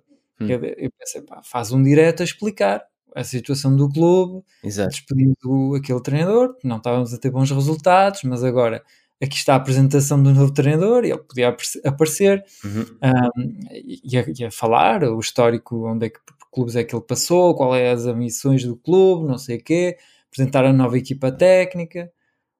Pá, tanta coisa que. Mas olha, mas, mas, se calhar, mas se calhar, se calhar não devia ser o teu pai fazer isso. Hum? Não devia ser o teu pai fazer eu, isso. Eu também ia dizer, ia dizer isso, porque no outro dia por acaso estava a ver uh, um, era um vídeo uh, que estava a explicar mais ou menos o problema que, que vai haver brevemente, que tem a ver com cinco gerações a trabalhar no mesmo, provavelmente a trabalhar no mesmo local de trabalho. que se podem encontrar. E, que, okay. e depois explicava que cada, cada geração, eles, pá, eu não me lembro os nomes, lembro-me como era a Baby Boomers, depois os Millennials, agora a geração Z, e cada uma dessas geração, gerações tem características diferentes. Uhum. Por exemplo, essa, a Baby Boomers, que são aqueles uh, mais velhos, normalmente uh, procuram, têm a característica de procurar estabilidade e não têm alguma já aversão à, à, à mudança. À, mudança e a aprender coisas novas já numa idade já avançada, uh, por exemplo, isto das novas tecnologias, enquanto que as gerações mais novas é isso que elas querem, é isso, elas já nasceram com isso quase Exato. e têm grande facilidade. Então, se calhar, se o teu pai conseguisse encontrar uma pessoa mais nova que fosse, tivesse esse interesse, a pessoa ia fazer, ia fazer isso de boa vontade, se calhar, e se calhar e depois ainda contribuir, ainda podia meter aquilo no currículo, ou podia-se. Um, Sim, so, social media podia... manager no clube, não sei o quê. É verdade, sim, sim, era experiência profissional para essa, para mas, essa pessoa. Mas há aqui muito dinheiro para, para, Lá está, até aquilo que nós dissemos no episódio anterior. Ah. Uh, pá, muito dinheiro para ganhar para os clubes que agora estão em dificuldade. Exatamente. Se tu conseguires tornar isto um bocadinho automático, receba as fotos dos equipamentos, tenho aqui um estúdio, tiro as fotos. A das redes sociais deles, pic, pic, pic, pic, pic, pic. Pois, e depois, ideia para quem quiser ganhar dinheiro. Depois fica uma percentagem, por exemplo, de cada venda, ou, ou pá, acho que isso é a forma assim mais fácil, ou se não podes negociar um, Opa, pode, um dinheiro para explicar, porque ficas com a porcentagem, por exemplo, ou tens acesso na minha loja online, por exemplo, quem vende lá coisas tem acesso, está lá registado como vendedor e cada venda que, que faz recebe um e-mail, portanto conseguem ver quanto é que vende. Uh, nesse caso, ou teriam que ter uma plataforma desse género, ou tinha que ser na base da confiança. Ah, quantas t-shirts venderam? Quantas não sei o quê? Aí podes simplificar, diz assim, ouça, você paga-me 200 euros por mês e eu faço-lhe isto a gestão uma vez por semana ou duas vezes por semana. Não sei, estou a inventar valores e periodicidades. Uh, e alguém, como tu dizes, tem aquilo mais ou menos sistematizado, faz aquilo para quatro ou cinco pequenos clubes, não é? Sim. Faz aquilo a partir de casa, dinamiza as redes sociais desses clubes, pronto. É, é. Ah, não, não, faltam pessoas a precisar de, disso uhum. e que poderiam ganhar dinheiro. É... Por isso, lá está, o teu pai, se calhar tu estavas a incentivá-lo a querer aprender a fazer isso e não sei o quê, mas como está a dizer o Hugo Zé das Couves, parece que Zé das Couves parece que estou a insultá-lo. mas, eh, mas como está a dizer o Zé das Couves e muito bem, o teu pai e o meu pai já estão numa faixa etária de.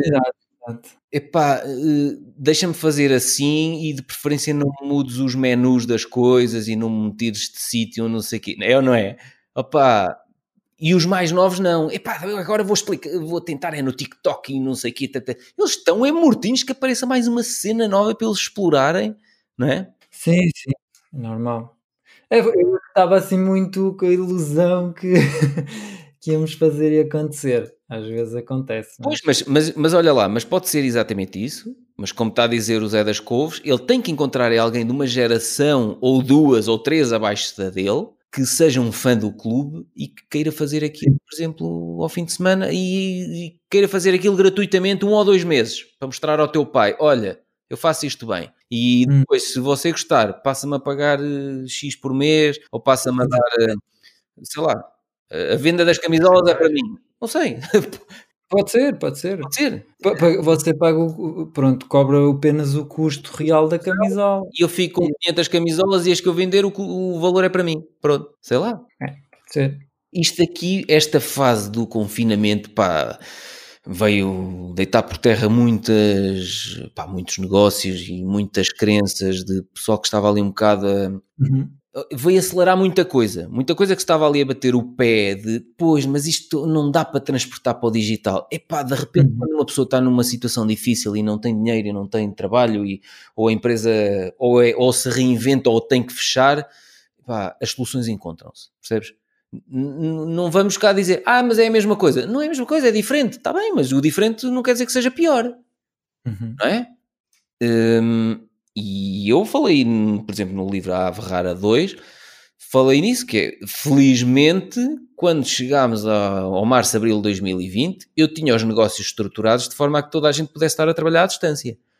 eu tinha os negócios estruturados de forma a ter uh, coisas a, a, trabalhar para mim, mesmo que eu não estivesse a trabalhar. Eu tinha várias formas, tinha sete formas de rendimento diferente para não entrar em pânico caso uma das formas de rendimento morresse de um dia para o outro, não é? E eu acho que aqui nós temos que ser inteligentes a gerir a nossa vida, pessoal e profissional, de não estarmos à espera de levar um grande chapadão para mudar as coisas ou para mudar a forma como fazemos as coisas. A minha questão é, Pedro, como é que tu vês isso e as, hum, se as outras pessoas não veem? Porquê é que há tanta resistência hum. em, em avançar, partir para mudar as coisas? De... Olha, eu, eu vou-te dizer, até posso regressar um bocado à minha infância. Há mais flexibilidade.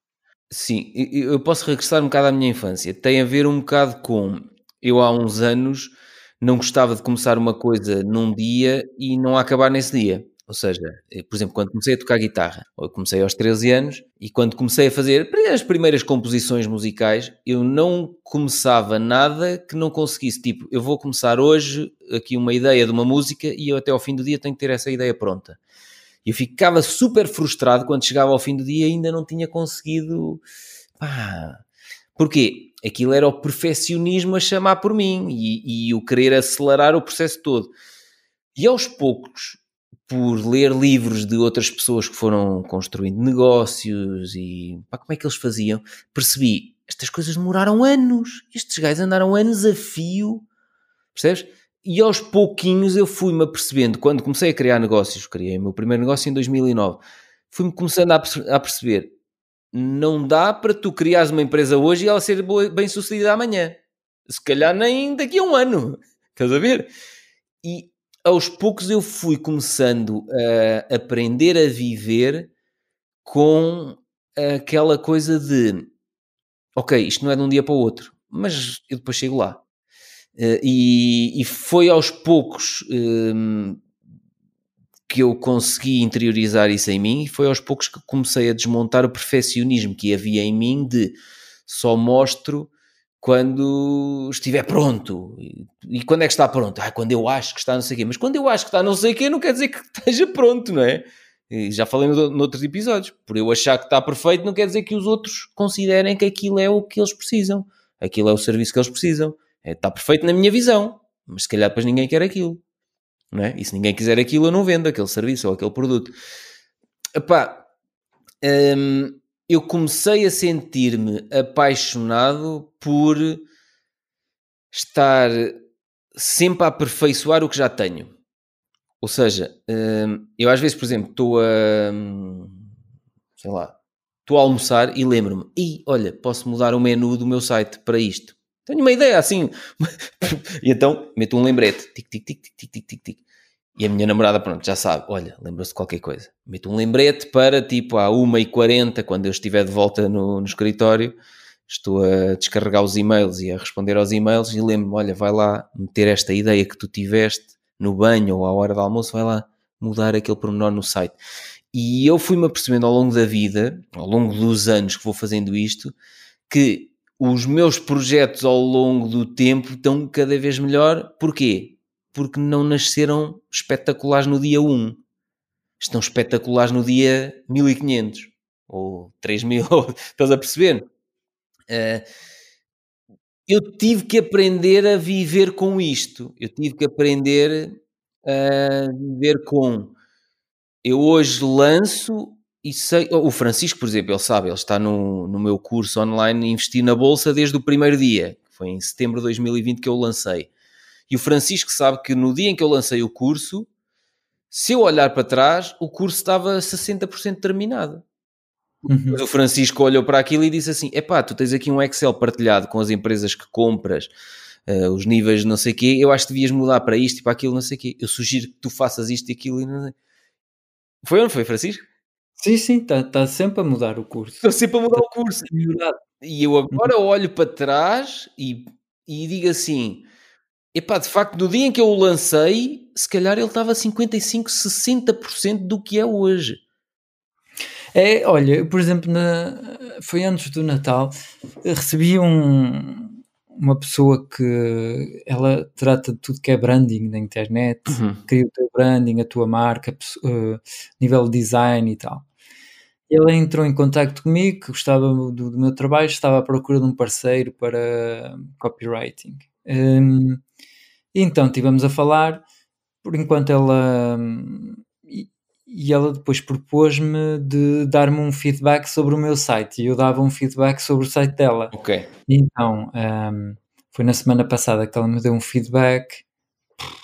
Um feedback que vale muito dinheiro.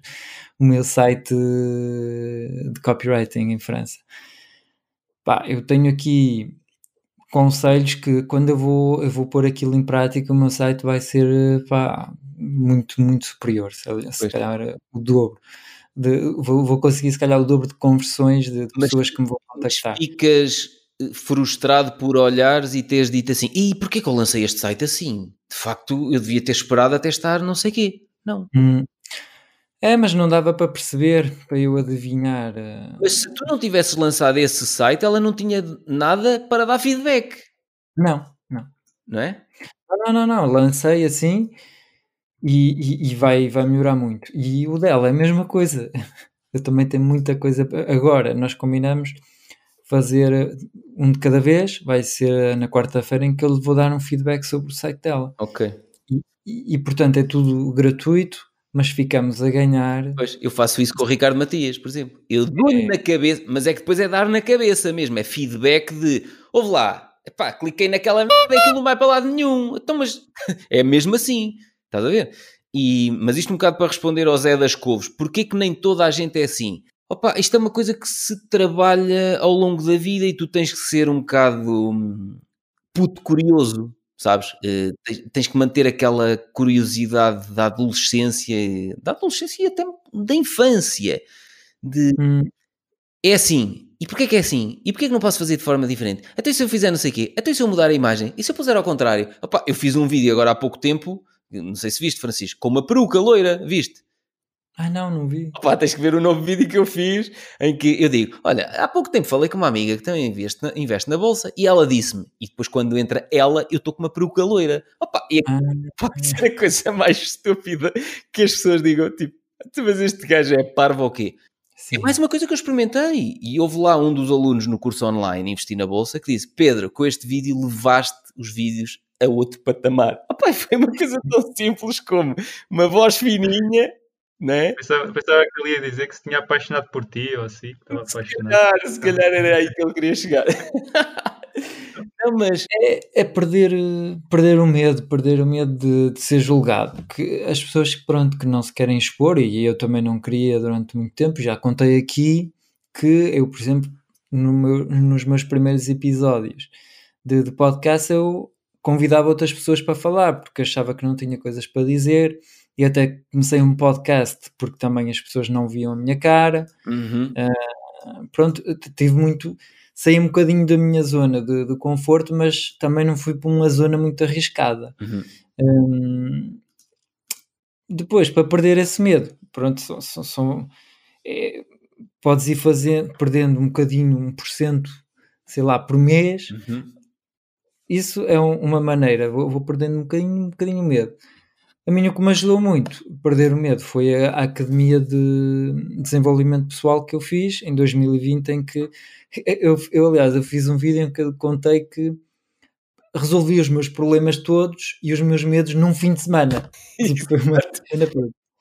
Acabou. Os medos acabaram neste fim de semana. A partir de agora é faço tudo que me quiser e que me apetecer. E quem ouve os nossos episódios desde o episódio 1 já se Hum. apercebeu do Francisco no episódio 1, não é o Francisco no episódio 60 e tal.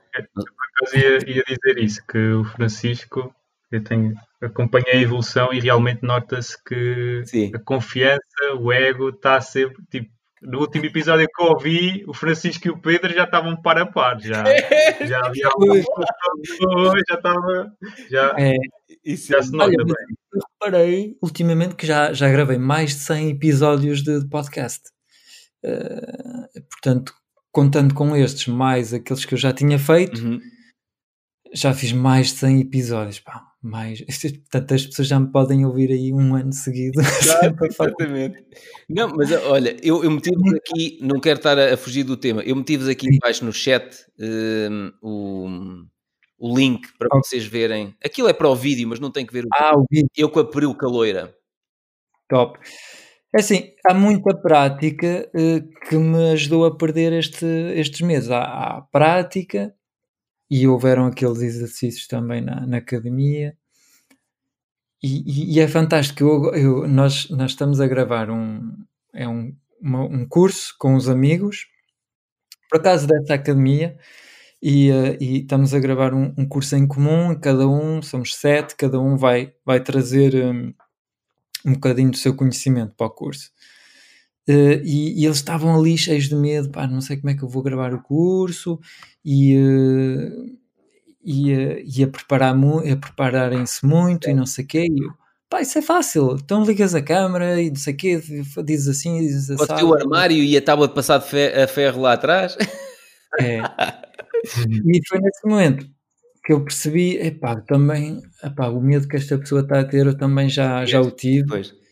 E, e agora acho estúpido ela estar assim, Exato. desconfiado, com medo. Mas, mas depois foi aí que eu realizei, pá, sim, mas tu já gravaste centenas de, de vídeos. Uhum. Eu já gravei centenas de vídeos que não estão no YouTube, mas que gravo muitas vezes para clientes. Uhum uh, a dar um feedback sobre uma página. Pois, porque é já falei noutros episódios que tu, a primeira vez que me escreveste para me convidar para, para o teu podcast Marketing Cast, uhum. escreveste-me, mas mandaste-me um vídeo e eu achei muito Sim. curioso. Tipo, olha, este gajo foi completamente diferente. Eu não te conhecia de lado nenhum. Ver a tua cara a perguntar-me se eu queria ser uhum. convidado do teu podcast, que eu assim, epá, só por causa disto, sim, merece que eu arrisque entrar no podcast dele. É, portanto, é treinar. É treinei, já fiz mais de 100 episódios de podcast, mais de 100 vídeos, pronto. Uh, e agora é fazer mais 100 não sei quantas coisas. Mas não custa nada. De outra coisa, sem, sem conversas uh, despreocupadas ao vídeo, ao, ao vivo. Ao vivo, exatamente. sem exemplo, no palco. É, pronto. Isso é Greatness, é, é Greatness Academy, não é? Uh, basicamente, tu dizes que para ti teve uh, muitas vantagens e, e causou, a partir de certos exercícios ou conseguiu aí desbloquear algumas coisas que tu tinhas aí, alguns medos e assim. Uh, permite-te permite avançar. E já percebi que tu, que vocês têm, que, uh, querem trazer uh, essa academia para Portugal. Mas não, não o, Francisco, o Francisco. Sim. Francisco. Só o Francisco. É, é, é, porque é que não há mais, eh, mais uh, academias dessas, mais cursos desse desenvolvimento pessoal em Portugal? Por exemplo, isso, isso não sei se começou em. Se está. Porque isto parece que é cá. Começa num sítio e depois é que se expande, mas expande muito, muito devagarinho.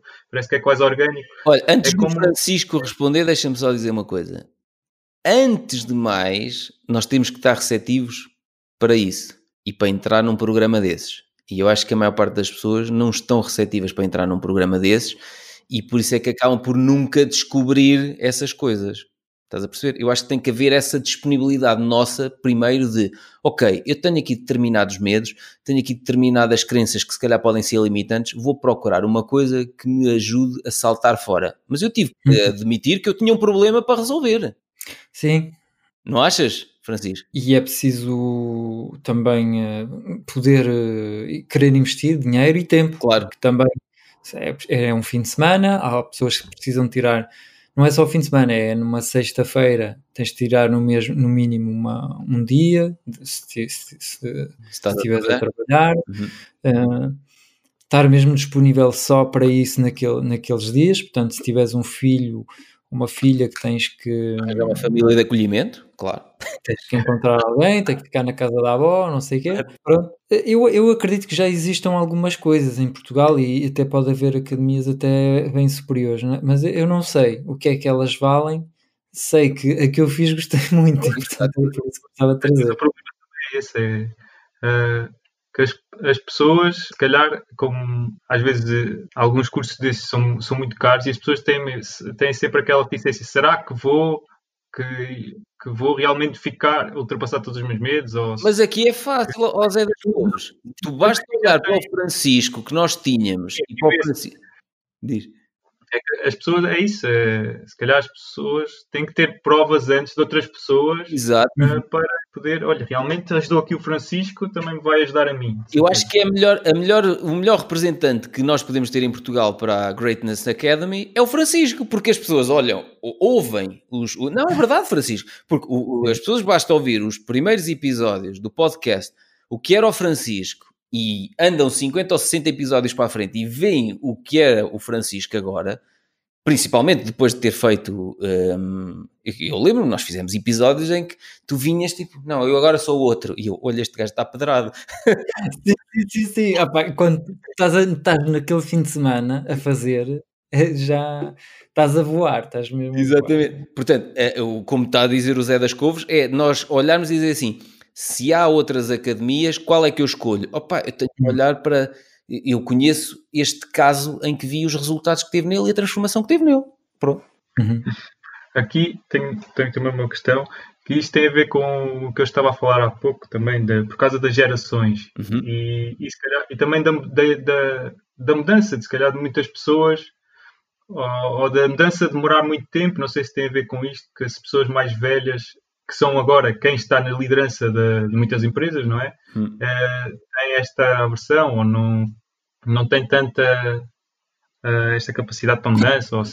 Hum. Uh, Francisco, tu na, nesse, nesse, nesse curso que tu frequentaste, por exemplo, as pessoas, vias lá pessoas muito velhas, muito mais velhas, ou normalmente era ali numa faixa entre os 40 ou no máximo, entre os 20 aos 40, assim? A média de idade acho que era 30 anos, mas também existiam pessoas de, de outras idades. Tinha lá uma pessoa de 50 anos, tinha algumas até de 60, até 65, 70. Mas acho que estas, se calhar, são aquelas que já estão resolvidas com elas próprias. São, são uma minoria, talvez, não sei. Era uma minoria também. Também estava lá um adolescente de 18, 19 anos. Em média, deve ser uns 30 a média. Uhum. É, é, para, é, quando as pessoas começam a ter aquela crise dos 30 e tal, que é já estão fartos. Há um livro que é Fartos de Tudo aos 30 e tal, que eu tenho ali atrás, um, que é tu a determinada altura já passaste a tua adolescência, os 20 e poucos anos, não sei o que, começaste a trabalhar, já que tens não sei quantas obrigações, tá, tá, tá, se calhar já estás no início de uma família e estás farta de tudo e de todos. Farta e farto. E então vêm estas crises, eh, e às vezes é no meio destas crises dos 30 e poucos, 40 e poucos anos que as pessoas vão à procura de uhum. respostas para aquilo que têm andado a fazer e formas de fazer diferentes. Eu adoro essas crises, eu tenho essas crises de 4 em 4 ou 5 em 5 anos, não é preciso de década em década. Olha, não cheguei a ver aqui o teu vídeo, deixa-me ver. Será que aí, essa idade as pessoas começam a perguntar: ah, será que a vida é só isto? Será que vou ficar eh, vai ser assim para sempre, para o resto da minha vida e é. começam se calhar a procurar coisas novas e Sim. tentar mudança. Sim, e, e, sabes que hum, aconteceu-me isso já várias vezes na vida, em determinadas situações eu até gostava do que estava a fazer, mas ao fim de, sei lá, de algum tempo, eu comecei a olhar e, e disse assim, epá, já estou um bocado farto disto, já não acho piada a isto. A partir do momento que eu já não acho piada àquilo, ou eu abandono aquilo, ou, ou eu delego aquilo. Por exemplo, eu tenho, tenho áreas de negócio um, que estão neste momento ainda sob a minha alçada, mas que eu deixei de achar piada aquilo uh, enquanto parte operacional. E, portanto, uh, como ainda são negócios que eu quero manter sob a minha alçada, eu delego aquilo num elemento da minha equipa, por exemplo. Percebes? Ou delego em elementos que, que já tenho, ou, por exemplo, com, já aconteceu, contratei novos elementos para a equipa. Mas eu tive que ir aprendendo a fazer isso e, e viver bem com isso, porque eu, uh, em algumas situações na vida eu sentia, epá, mas eu depois farto-me, parece um puto indeciso. Tipo, ah, e acho piada, passado 5 anos, ah, já não acho piada nenhuma. Estás a perceber? Pronto, mas eu aprendi a viver bem com isso. Já não achas piada nenhuma. Ok, já não queres fazer isso? Ou isso está a rolar como negócio e queres continua aqui isso com, que role sem ti. Ah, tá bem, se isto rolar sem mim não, não há problema. Pronto, então delega.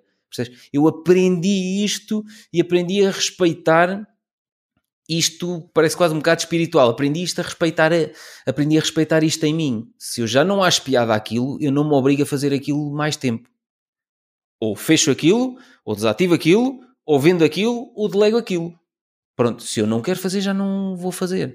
E, e durante muitos anos eu achei que isto era hum, crise psicótica minha. Tipo, fartas-te. Está farto e agora vai mudar. Pronto, porque eu tinha esse problema com as namoradas. Pronto, ah, já estou farto. E mudava de namorado. Pronto. E, e, pá, e, nas ideias que eu ia desenvolvendo também. Achava piada e ah, já estou farto, já não gosto disto. Pronto. Houve determinadas coisas que eu deixei.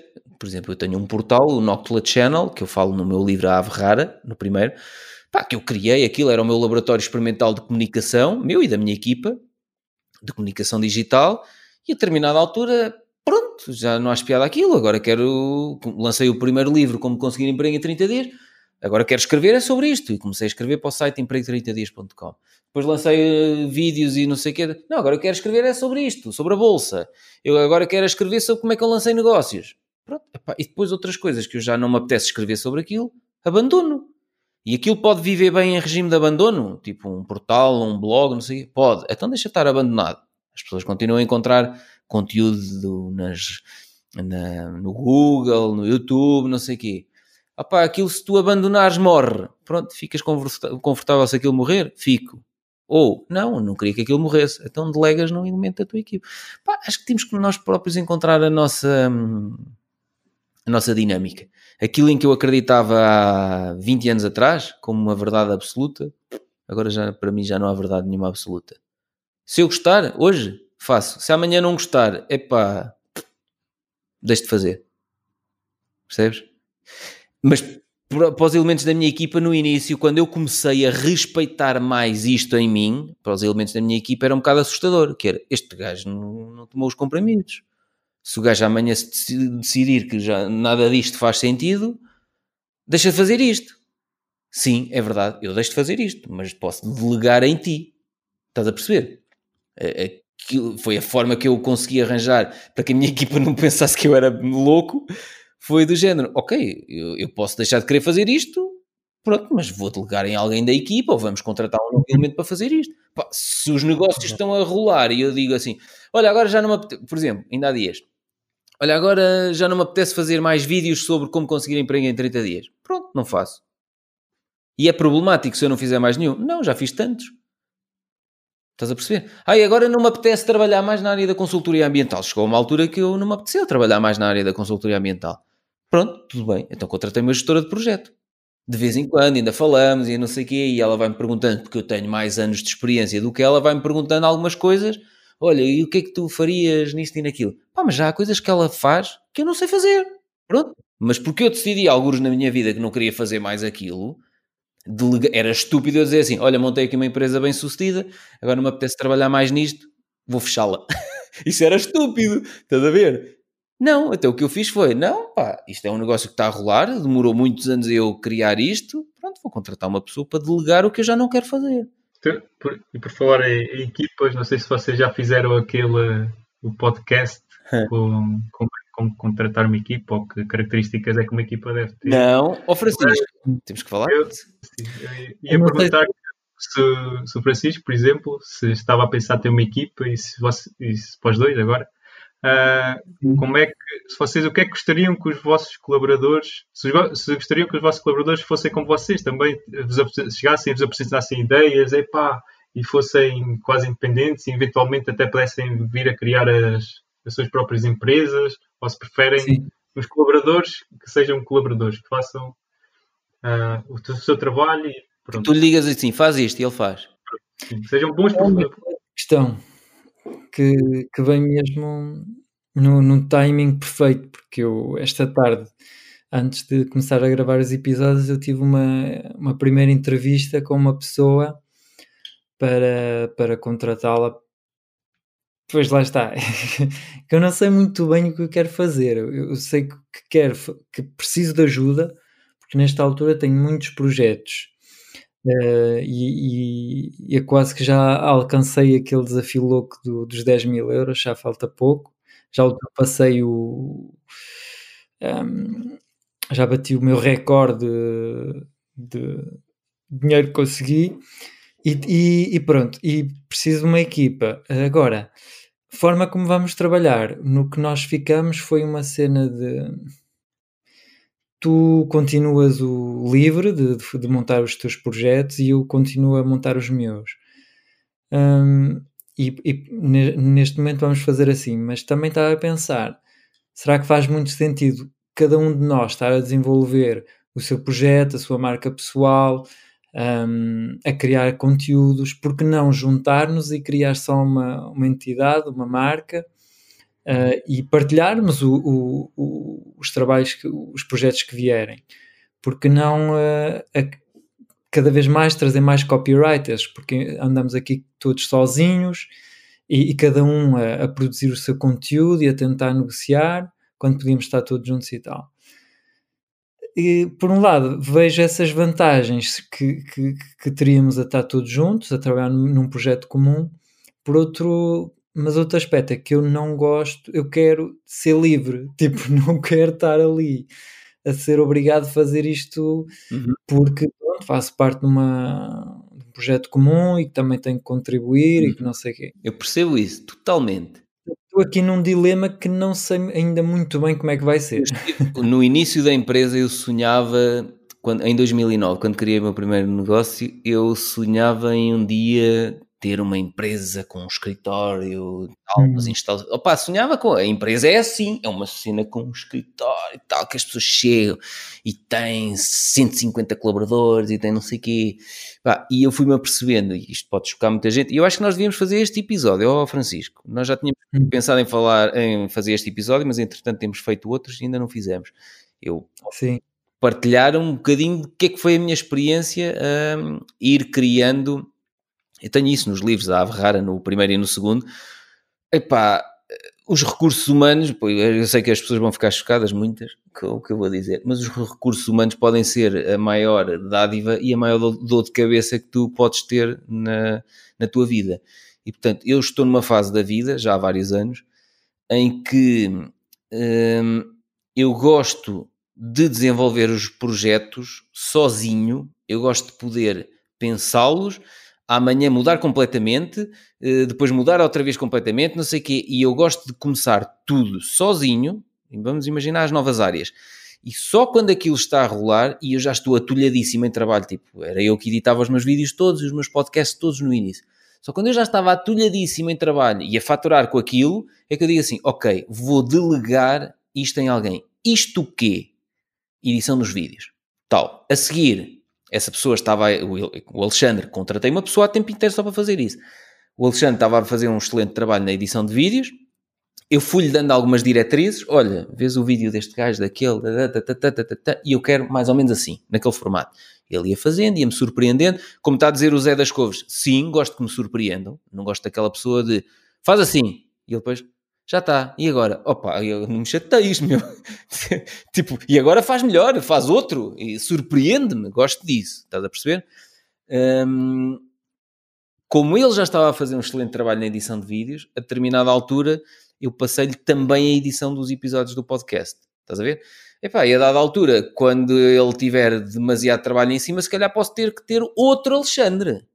Mas eu faço sempre assim. Primeiro, eu começo uma área, desenvolvo até estar já sobrecarregado e a sentir o que tu estás a sentir, Francisco, que é eu já estou a faturar X, já estou sobrecarregado, não consigo fazer mais. Então eu tenho que contratar uma pessoa, mas vou contratá-la para fazer o quê? Isto que eu já não tenho tempo para fazer. Então ficas com uhum. isto. Tal. E essa pessoa faz. Se essa pessoa te surpreender, tu podes ir entregando-lhe outras coisas, podes ir, eh, sei lá, trazendo essa pessoa. Um dia pode ser tua sócia, um dia. Mas ela tem que te surpreender. Porque a maior parte das pessoas, vou-te já dizer, não te vai surpreender. A maior parte das pessoas, eh, tu vais-lhe entregar uma coisa, eh, já está. Até agora, Francisco, não tenho aqui nada para fazer. Opa, estás a perceber? E esse tipo de pessoas, infelizmente, é o que mais abunda aí. Uhum. e esse tipo de pessoas, pá, eu tive no passado na minha empresa e pá, dão um trabalho terrível, porque tu tens que fazer o teu trabalho e tens que microgerir essas pessoas, percebes? E se tu não fores, muitas delas nem te dizem, já está. E tu a determinada altura, então, mas isto não foi entregue? Ah, não, porque eu precisava aqui que me tirasses uma dúvida. Então, mas e não me perguntaste? E estás há uma semana com isto atrasado porque precisas de me perguntar e não perguntar, estás a perceber? Pá, há coisas assim e este tipo de microgestão, é pá, se é para fazer isso, então faz tu sozinho. Pois. Só que tu sozinho não consegues ir longe. O que eu me apercebi é, eu no início tinha esse perfeccionismo. Não, então para isso faço eu. Estes gajos são uns totós, não sabem fazer, não sabem fazer, porque eu também inicialmente não lhes fui dizendo, olha, faz desta forma, daquela e daquela. Percebes? Eu a determinada altura comecei a perceber-me, ok, eu faço, percebo qual é o processo, esquematizo o processo e passo a essa pessoa e digo-lhe: olha, o processo é este. E essa pessoa depois quer que seja criativa o suficiente para fazer esse processo melhor do que eu. Percebes? A partir do momento que ela faz esse processo melhor do que eu, esse processo depois passa a ser implementado como o processo tipo.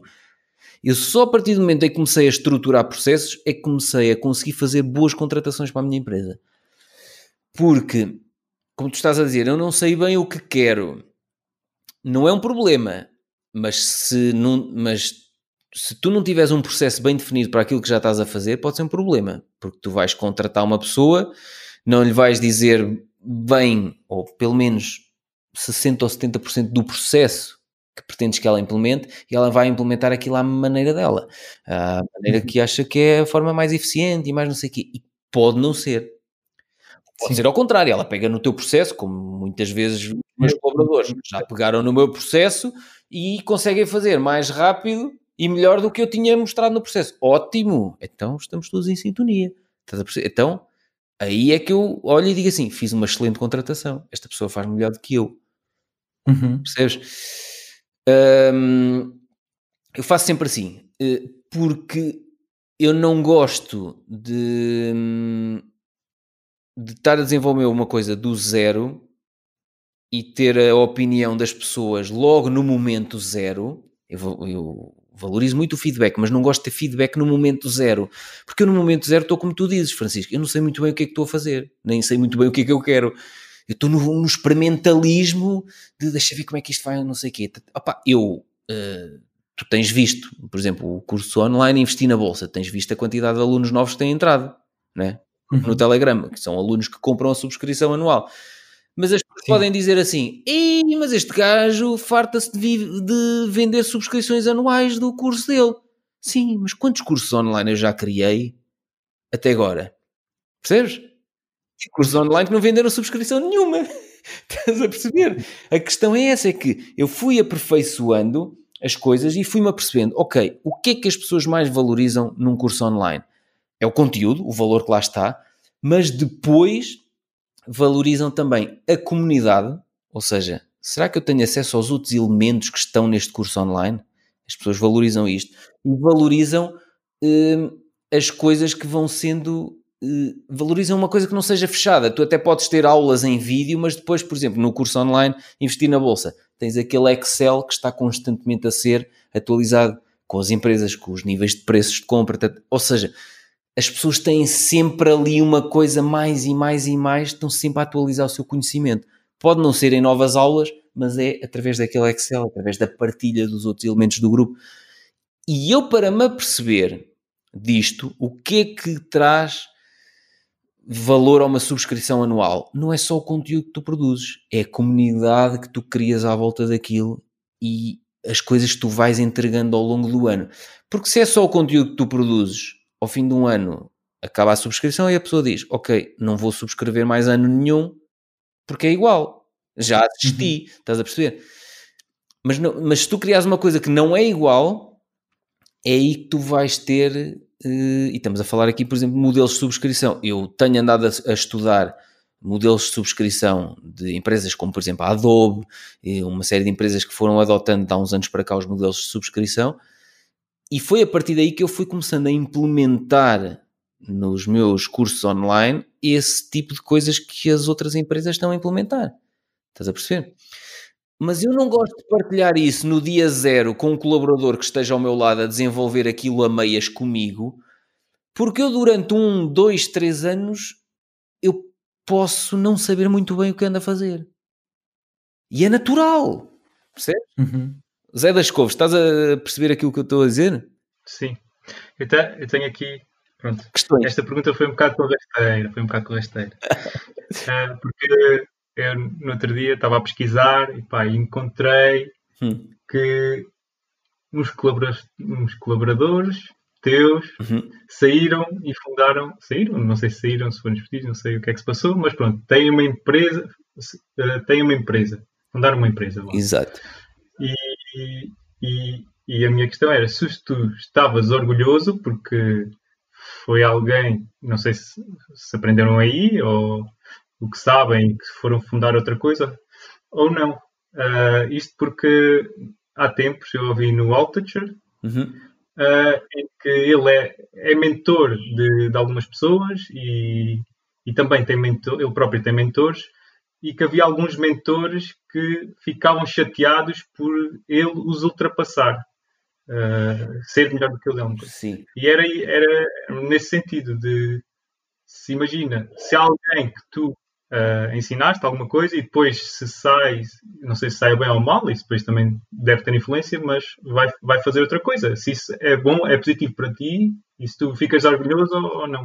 Olha, isso é é giro falares nisso porque é assim, vem um bocado ao meu passado. Eu quando saí, quando me despedi do emprego para criar o meu próprio emprego, bati com a porta fortemente, e eu falo nisso no- nos livros da Ave Rara, bati com a porta fortemente.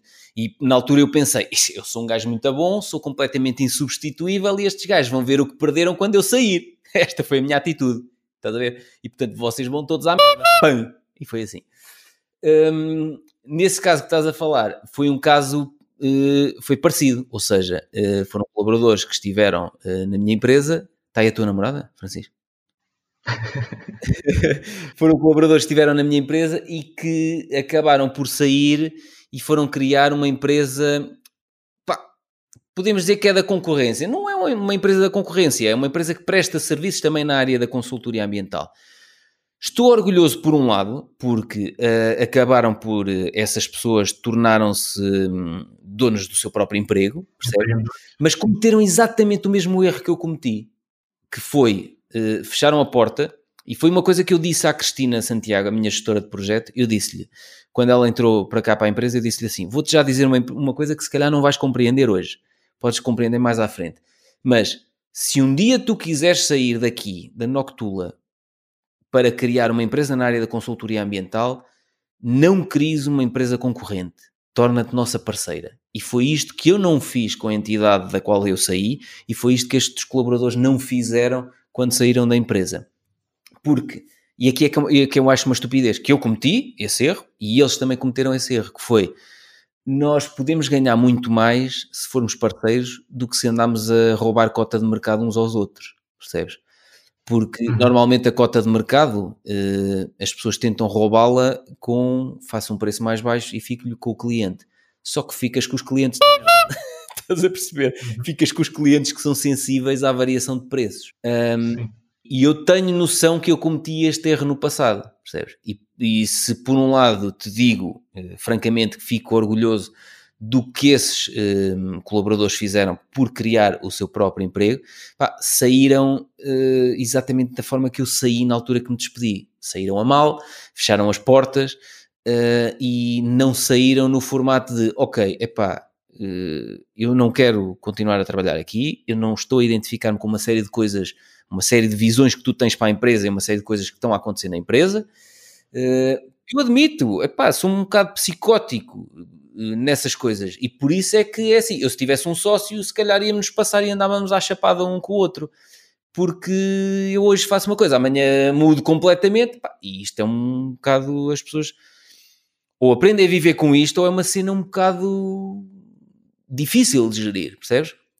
Eu tenho noção disso e, e foi logo uma coisa que eu disse à Cristina, mal ela entrou. Se um dia tu quiseres, imagina, quer dizer, entras para uma empresa e estás a dizer, se um, um dia quiseres sair, e a pessoa pensa, então, mas é o primeiro dia que eu estou aqui, este gajo já me está a dizer, se um dia quiseres sair, Mas foi exatamente porque eu reconheço que eu cometi essa estupidez no passado e eu, pá, eu tenho pena que esses colaboradores tenham feito exatamente o mesmo erro que eu fiz no passado. Porque hum, prestamos serviços em áreas completamente diferentes. E eu posso dizer que eu recebo montes de pedidos. Hum, pá, nós, se tu acompanhas os episódios, já deves ter reparado que desde 2017 nós não aceitamos clientes. Uh, trabalhamos para uma lista muito restrita de clientes. Uhum e só naquelas áreas de negócio da, da consultoria ambiental. Só eh, projetos, produção de energia por fontes renováveis. Só, mais nada. Não trabalhamos para indústrias, nada. E recebemos aqui montes de pedidos de propostas de clientes para fazer montes, de, para prestar serviços que essas pessoas que saíram da empresa prestam. E eu digo, não, não uhum. prestamos esse serviço. Mas se tivéssemos esse parceiro, atirávamos para eles. Mas não estamos a atirar para eles, estamos a atirar para uma empresa nossa parceira de Lisboa. Não é de Lisboa, é da Almada. Sim. Ou seja, e podia estar a atirar uh, coisas comerciais que chegam à minha empresa e que nós dizemos, não queremos, mas olha, temos um parceiro bom em Almada que faz isso. Não, eu podia dizer, não, nós temos um parceiro bom que inclusivamente já foram nossos colaboradores que fazem isso. Uhum. Estás a perceber? E eu não estou a fazê-lo porquê? Porque não foi assim. Porque eles fecharam portas. E o meu antigo chefe de 2019 não está a fazer isso com a minha empresa porquê? Porque eu fechei portas. Estás a perceber? E eu acho que hum, pá, fico muito satisfeito. Pá, na Bolsa, por exemplo, eu comecei muito atrás da maior parte dos, dos alunos que lá estão. Eu, eu, eu quando, quando lancei o curso, eu estava a recuperar de perdas de mais de 21 mil euros. Mas fizeste um curso. E fiz um curso. E tenho lá um módulo que se chama Os Erros que Cometi. Eu tenho lá vídeos em que mostro tudo. Percebes? E, mas repara numa coisa: quando as pessoas, quando fechámos o ano de 2020, se calhar, se tu olhas para a conta na corretora, se calhar em termos de saldo positivo, eu tive menos saldo positivo do que todos os meus, os meus alunos. Sim. E eu fico muito satisfeito que eles tenham uh, aquele saldo positivo e fico orgulhoso. E é assim, e fico orgulhoso também de mim de ter vindo do menos 21 mil a zero e agora já estou a verde, já estou a ganhar dinheiro. Estás a perceber? E não tenho o mínimo problema, e o Francisco está lá no curso e sabe, não tenho o mínimo problema de, em montes de vídeos, eu mostro. Eu mostro o dinheiro que perdi, eu mostro as asneiras que cometi. E fico muito satisfeito que os outros já não caiam naquelas asneiras. E não caem porquê? Porque, olha, felizmente eu tive os tomates de partilhar as asneiras que cometi, percebes? Um, epá, e fico muito satisfeito com isso. Agora, eu aprendi às minhas custas. Eu aprendi que eu não devia ter batido a porta quando, quando me despedi para criar a minha própria empresa. Uh, e, Pá, mas pronto, é mesmo assim. Se calhar essas pessoas também agora já, não sei, ou não, cada um está na sua vida, nós estamos na nossa vida, essas pessoas estão na vida delas. Um, pá, agora fico orgulhoso, por exemplo, tenho uma colaboradora minha que, que trabalhou comigo e que começou também, foi ela que veio na altura em que criámos o portal Noctula Channel. E ela saiu e criou uma livraria infantil no Observatório uh, Observatório não sei quê, em Coimbra. Epá, ele tem uma livraria infantil, de livros infantis, que se chama Faz de Conto, que é uma cena muito bem sucedida. Uh, a nossa relação azedou, pronto, e portanto acabamos por, olha, cada um foi à sua vida e pronto, ela não quer saber de mim, e, mesmo que eu quisesse saber dela, ela não quer saber de mim, porque eu sou um parvalhão. mas, mas fico muito orgulhoso e ainda há dias lhe escrevi, escrevi para o Facebook há dias, há uns meses. Ela não me respondeu. Mas eu respeito. Não me respondeu porque eu sou um parvalhão. E na altura, cada um de nós decidiu seguir a sua vida. Mas fico muito orgulhoso por ela ter criado essa livraria, que é uma, uma livraria de sucesso. E é, é a cara dela. Aquela livraria, só a Sofia que podia montar aquela livraria assim. Mas tu és a, tu, há, há tempos, acho que no podcast, uh, percebi que tu tinhas mudado Uh, tu já não eras, em termos de algumas coisas, uh, do perfeccionismo e não sei o quê, já não eras a pessoa que eras há, há alguns anos. Uh, achas que sim? Que estás muito. Que, é, mesma, continua, essa pessoa, se te conhecesse hoje, ou imagina que não, que não estava contigo já há muito tempo e se te visse hoje, ou, ou, ou, ou imagina que nem se tinham conhecido, ela ia-te achar no mesmo parvalhão. Tu tem, continuas com o mesmo Aquelas uh, situações que levaram aquela que deixasse o pavilhão não, agora sou um bocado diferente. Um, agora sou. Eu continuo a ser um parvalhão. Eu, continuo... eu digo isto porque eu também tinha até uma certa curiosidade de trabalhar contigo. Só não, não, não, eu que... vou dizer, não, eu vou te dizer, as pessoas ou me adoram ou detestam-me. Aqui, aqui a questão é assim: eu, em relação a, a, a uns anos atrás, eu estou completamente diferente. Quem me conhece, quem me conheceu no passado e, e, e, acompanhou até agora, sabe que eu agora sou uma pessoa completamente desligada das pessoas. Pronto, completamente. Ou seja, epá, o, o Alexandre está a editar vídeos. Eu não quero saber onde é que está o Alexandre. De vez em quando telefono e digo, então, já vendeste a ação não sei quê na bolsa? Mas, epá, não quero saber se ele editou dois vídeos, três vídeos, sete vídeos ou se não editou nenhum. Estou-me a borrifar. E, e isto eu não era assim no passado. Estás a perceber? Era um gajo que era muito mais controlador e não sei o quê. Agora sou mesmo naquela, pá, não quero saber onde é que está a Cristina, eu só quero saber é, entregou o relatório a horas? Entregou, fiz. O relatório estava perfeito? Estava. O projeto foi aprovado? Foi. Pronto, é só isso que eu quero saber. Percebes? Agora, sou, sou muito mais seletivo agora em relação a, às pessoas que deixo que me rodeiem. E aí sou mesmo... Epá, chega a ser desagradável com as pessoas. A minha namorada às vezes diz assim, opá, tu escusavas ter dito aquilo de forma tão frontal, que, mas já me estava a incomodar e ainda há dias, por exemplo, eh, tivemos um caso que a minha namorada precisava de renovar uma cena na loja do cidadão, do cidadão e não lhe estavam a fazer exatamente como eu disse, tens que lhe pedir isto, aquilo e aquilo. E ela telefonou-me e disse, olha, mas a senhora diz que é isto e aquilo. E eu, não é, a senhora está a trocar isso. Olha, posso pôr aqui em alta voz? E eu estive a falar com a senhora em alta voz, epá, e disse-lhe aquilo que a mulher não queria ouvir. Pronto. Mas é assim, pá, já não tenho, não tenho meias palavras hum, e, mas também rodeio-me de muito menos pessoas neste momento. Portanto, sou uma pessoa completamente diferente do que era, hum, sei lá, há 10 ou 15 anos atrás. Sou uma pessoa muito mais desligada das pessoas. Portanto, quem trabalha comigo Sim. é, tem que estar, hum, tem que estar eh, aberta a esta coisa de eu hoje digo uma coisa e daqui a uma semana digo, olha, então e não sei o quê. Então, mas não foi isso que tu me disseste. Ah, não, mas eu agora não quero assim. e a pessoa tem que viver bem com isso, do género. Ah, não. Então, no máximo pergunta, então, mas porquê?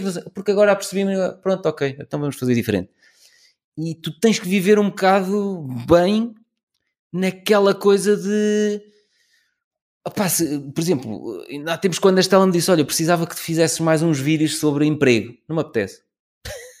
Ou seja, uma pessoa tem que viver bem com esta coisa de não, não me apetece fazer isto. Ah, mas, opá, mas temos, quer dizer, tens 400 e não sei quantos vídeos de empreendedorismo, não sei o que, não sei o e tens aqui 50 e poucos de emprego. Chegam. Opa, mas eu estou a agendar coisas nas redes sociais, queria mais algo. Não me apetece, Estela, não quero fazer vídeos sobre emprego, não quero falar sobre isso. Foi o meu primeiro livro. Até, mas tens um livro, não sei, pronto, está lá o livro, deixa estar o livro. O que está feito, está feito, não me apetece falar mais sobre isso. E hum. nem toda a gente vive bem com isto, percebes? E o, e o Francisco, já alguém, achas que alguém, pronto, na frente, não sei se te disse, se eras parvalhão, mas ficas desconfiado que alguém te chama parvalhão nas costas ou assim, olha-me aquele parvalhão. Ai, não, não, a mim é? chamam. Ah, a mim? Se eu fico preocupado com isso? Hum.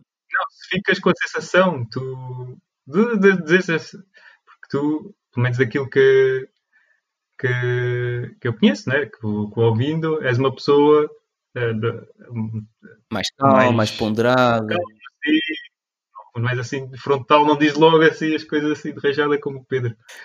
Por isso, Sim. mas mesmo assim, há, mas se calhar há pessoas que não sei se te, que te irritam ou assim, que tu sejas mais brusco ah, não. ou não. não há, é sempre não, assim, calmo, ponderado e tudo. Não há, achas que não há nenhuma pessoa que tu digas, mesmo uma pessoa que se calhar não tem nada a ver contigo ou assim, que não tu não tratas ninguém. Uh, não. Não, não, não desde, desde que fiz a Academia de Desenvolvimento Pessoal. Eh, porque, eh, por acaso, eh, eu descobri hoje, Pedro, que nós íamos ter uma convidada que é a Lídia. Conhece a Lídia? E ele... Hum? Conhece a Lídia? Nós estamos a conversar com a Lídia, sei lá, há dois ou, dois ou três meses no LinkedIn. Sério?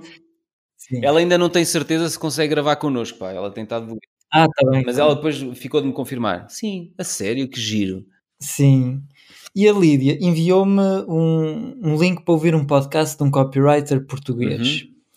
E, e eu ouvi o podcast e ele tinha muitas eu tinha lá uma crença que era, ele tinha muitas crenças limitantes, Sim. como eu já tive, também não estou aqui a dizer, e ainda tenho, portanto. E, e algumas tenho, mas não sei que as tenho. Exato. Eh, E não, pronto, ainda não. Um dia chegas não lá. interessa. E ele, uma das crenças que ele tinha é que as pessoas te queriam mal na internet. Ah. Há sempre pessoas muito mal intencionadas que te querem, só te querem criticar e dizer mal de ti. Hum. E, e isso é muito duro e vais ter que levar com as críticas e portanto para todos que se querem lançar na net tenham cuidado porque vão, vão, vão ter que levar na cabeça e não sei o quê Hum. há pessoas mesmo muito más que, que vos querem mal e não sei o quê. Pronto, eu, ei, eu aí, ei, que crença limitante deste gajo tão gritante que eu estou a ouvir. E depois enviei Lí, à, à Lídia, tal como os ouvintes nos fazem a nós, um- uma mensagem bíblica a explicar as crenças limitantes que esse. Concordavas nada com aquilo. Sim. Eu não consegui desligar disso, fiquei mesmo, opá, não consegui bem ouvir as conver- a conversa porque era cada uma que eu ouvia e, e- e eu expliquei-lhe o conceito porque é que eu achava que eu expliquei um conceito que eu aprendi que realmente revolucionou a minha vida, que é, é, já falámos aqui uma vez, Hum. que ninguém te pode ma- magoar, nenhuma crítica te pode magoar. Porquê? Foi, foi um conceito que eu aprendi nessa academia. Porque hum, aquilo, o que se alguém me disser deste podcast, deste episódio, ah, não presta para nada, ou é espetacular, no fundo não tem nada a ver comigo, nem com a qualidade do Sim, podcast. não, é, não é uma Só coisa pessoal, não é? pessoa Uhum. tem a ver com a pessoa. A pessoa naquele dia eh, caiu- caiu-lhe bem o- este episódio e, e o dia está. o- o- neste momento, a pessoa que está. Vocês que. Tu que estás a ouvir agora, o dia te está-te a correr bem Exato. E achas que este podcast é uma maravilha. Mas se calhar se ouvires da- daqui a dois ou três dias, vais achar, que não- tudo que nós dizemos aqui não, não faz É muito sentido. longa e que chate- Ui, e não desenvolvem e não sei o quê, isto nunca vai a nenhum. Pronto. Sim. Portanto, a crítica não tem nada a ver comigo, que seja positiva e negativa. Portanto, é impossível uma pessoa magoar-me. É impossível eu. E quando eu, quando eu me sinto magoado, mas não é por isso, não significa que eu não me sinto magoado ou feliz porque alguém me fez um comentário. Uhum. É Porque fico todo orgulhoso quando recebo um e-mail de um ouvinte Claro. a dizer o podcast é muito fixe e não sei o quê, fico todo contente da mesma. Eu vi esta quando- confirmação, só confirma aquilo que nós achamos, que é o podcast dá-nos alegria, portanto, se alguém está a confirmar externamente, está, está certo, só pode estar correto. Pois. Hum, Sim. mas, depois, quando, mas quando eu me sinto magoado, eu fico a pensar: porquê é que estás a sentir magoado? Porque esta pessoa di- disse isto de ti, qual é o verdadeiro motivo? Porque não tem nada a ver com aquela pessoa, com a crítica daquela pessoa, tem a ver com qualquer coisa que aconteceu comigo no passado. Por exemplo, se eu vou a uma entrevista de emprego ah, e eles decidem que pá, não me querem contratar e eu gostava muito daquele emprego e tal. Eu vou pensar, mas porquê é que eu me sinto magoado? Ah, se calhar no fundo sinto-me magoado porque fui rejei- rejeitado. ok? Eles rejeitaram-me, eu, eu queria que eles gostassem de mim, queria ser amado, mas eles rejeitaram, não quiseram de mim. E se calhar isso tem a ver porque um dia o meu pai, quando eu tinha 3 anos, eu queria abraçá-lo e ele rejeitou-me. E eu, a partir desse dia, vivo muito mal eh, essas coisas. E, e, portanto, Sim. ou seja, isso também acontece comigo. Tá- o que eu quero dizer é Ou que seja, aqueles nós podíamos fazer um episódio sobre os haters, que eu de vez em quando eu recebo uns comentários no Facebook, Uhum. pá, que, são coisas. Podíamos fazer um episódio sobre isso. Como gerir os haters. Mas os haters é, eu igno- ignorava, ignorava. Nem ignorava. todos, Eh, nem todos. Eu, por exemplo, não os ignoro todos. Alguns ignoro. Alguns são, eu assim, "Ah, Sim. espera aí, isto é conversa de idiota. Alguns até fazem assim, isto é mesmo conversa de idiota. Ocultar. Pronto, está feito. Outros são coisas, ainda, por exemplo, há dias, no episódio 57, eh, Sim. que partilhei nas redes sociais, que era como, como ganhar dinheiro na bolsa em piloto automático, hum, do, do podcast. Houve alguém que pôs lá, banha da cobra. Só assim. E eu respondi. Olá, não sei o quê. eh, em que parte do episódio é que tu consideras que eh, aquilo que dizemos é a banha da cobra? Explicámos como é que também, ok. como é que não sei. E eu pus aquilo e deixei aquele comentário e a minha justificação visível. Tu não estás a ver a quantidade de pessoas que lá foram dizer: Olha, eu ouço o podcast e não considero que seja nada banha da cobra, porque eles explicam isto. E depois, olha, eu conheci o Pedro, não sei. Ou seja, tu ali até acabas por reforçar a tua posição e Percebo, percebo. quase os outros que gostam do teu trabalho ajudam a não é ridicularizar, mas desvalorizar aquele comentário do hater que acordou naquele dia com um frunco não sei aonde e que chegou ali e disse: em quem é que eu vou cuspir? Vou cuspir neste gajo que tem. Não, mas eu acho, eu acho que não é hater, ele apenas tem uma dúvida, mas será que isto é mesmo verdade? Porque é, é demasiado bonito e, Exato. e, e, se calhar- e aquilo, ele disse aquilo naquele momento, mas não tem nada a ver com o teu curso, ele nem ouviu o episódio, mas pode ter a ver com um curso que ele ou- ouviu ou que ele comprou há três anos e que lhe disseram que Foram não sei enganados. quê. e não aconteceu. E é por isso que ele hoje, automaticamente, sempre que vê uma cena muito fixe, como é que eu passei de mil a cinco mil euros por mês? Como é que Curva, banha da eh, cobra. montei um negócio? Ui, isto é tudo mentira. Exato. Automaticamente, mas não tem nada a ver com o que eu estou a dizer, pá. Sim. Tá- Estás a? Portanto, eu não posso levar a mal aquilo, porque não tem nada a ver comigo. Não sei se é um, bocadinho, é um conceito que não sei se foi, eu, aí, eu aí acabo por. Isso eu já consigo gerir bem, mas, por exemplo, às vezes, por exemplo, dou por mim numa situação em que hum, pá, estou no meio de pessoas e entretanto chegam outras pessoas com as quais eu não me identifico nada, por exemplo, em termos de discurso. Ou seja, Uhum. um caso que ainda teve há pouco tempo. Ah, chegou uma pessoa e estávamos a conversar e chegou uma pessoa e disse ah pá, já vi isto, o número de casos de Covid e não sei o quê, e agora tal, tal, tal, e, não sei, e eu assim, ui, e eu sinto aquela coisa tipo, está-me a consumir a minha bateria de energia Sim. e eu, epá, pronto, esse tipo de conversa, eh, desculpa lá, e eu depois sou um bocado parvo a esse nível. Quando eu Ah, digo qualquer coisa e as pessoas, ah, não sei o quê, e eu, olha, epá, desculpa lá, mas esse tipo de conversa, não. Se vamos ter, ah, mas tu tens estar preocupado, tu tens. Olha, pronto, então vá, fica e vir costas. mas eu- não, fa eu não faço assim. Eu, eu tenho muito mais empatia. Tipo, por exemplo, a minha irmã estive a conversar este fim de semana. Eu estive na Suíça. Tipo, eh, cheguei hoje, não ontem, hum, e ela teve-me a contar uma história com uns amigos que, que, que não correu muito bem o ano novo e não sei o quê. Hum. E pronto, eu estava a ver que aquilo não ia a lado nenhum Pronto, mas, e que não lhe podia dar nenhum conselho. mas às vezes acontece-me isso com a minha mãe. Acontece-me isso com a minha mãe às vezes, e eu antes interrompia e virava-lhe as costas. E agora, Hum. em relação aos meus pais, eh, dá uns tempos para cá, obriguei-me a fazer diferente. Ouvi-los, falar, mesmo que eu às vezes sinta, ok, não vou conseguir mudar nada daquilo que eles estão a pensar, mas Mas faz-lhe bem. faz-lhes bem, exatamente, faz-lhes bem. Só faço Ela só isso com a minha mãe e com o meu pai. Mais ninguém. É, ela, senti, ela, só- ela só precisa que, que alguém a ouça e mais nada. E então, pronto, eu vou ser. eh, Vou ter empatia mas com uma ela pessoa vou. que. Nada.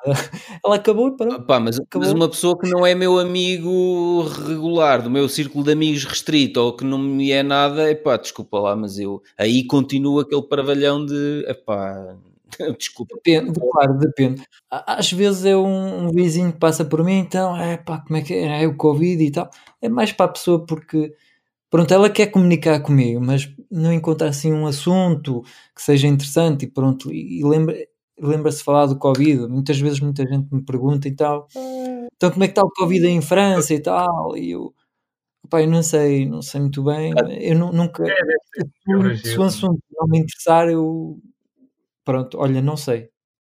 eu não vejo Às notícias. não sei. Às vezes é um quebra-gelo, as pessoas, é uma forma de. É um quebra-gelo.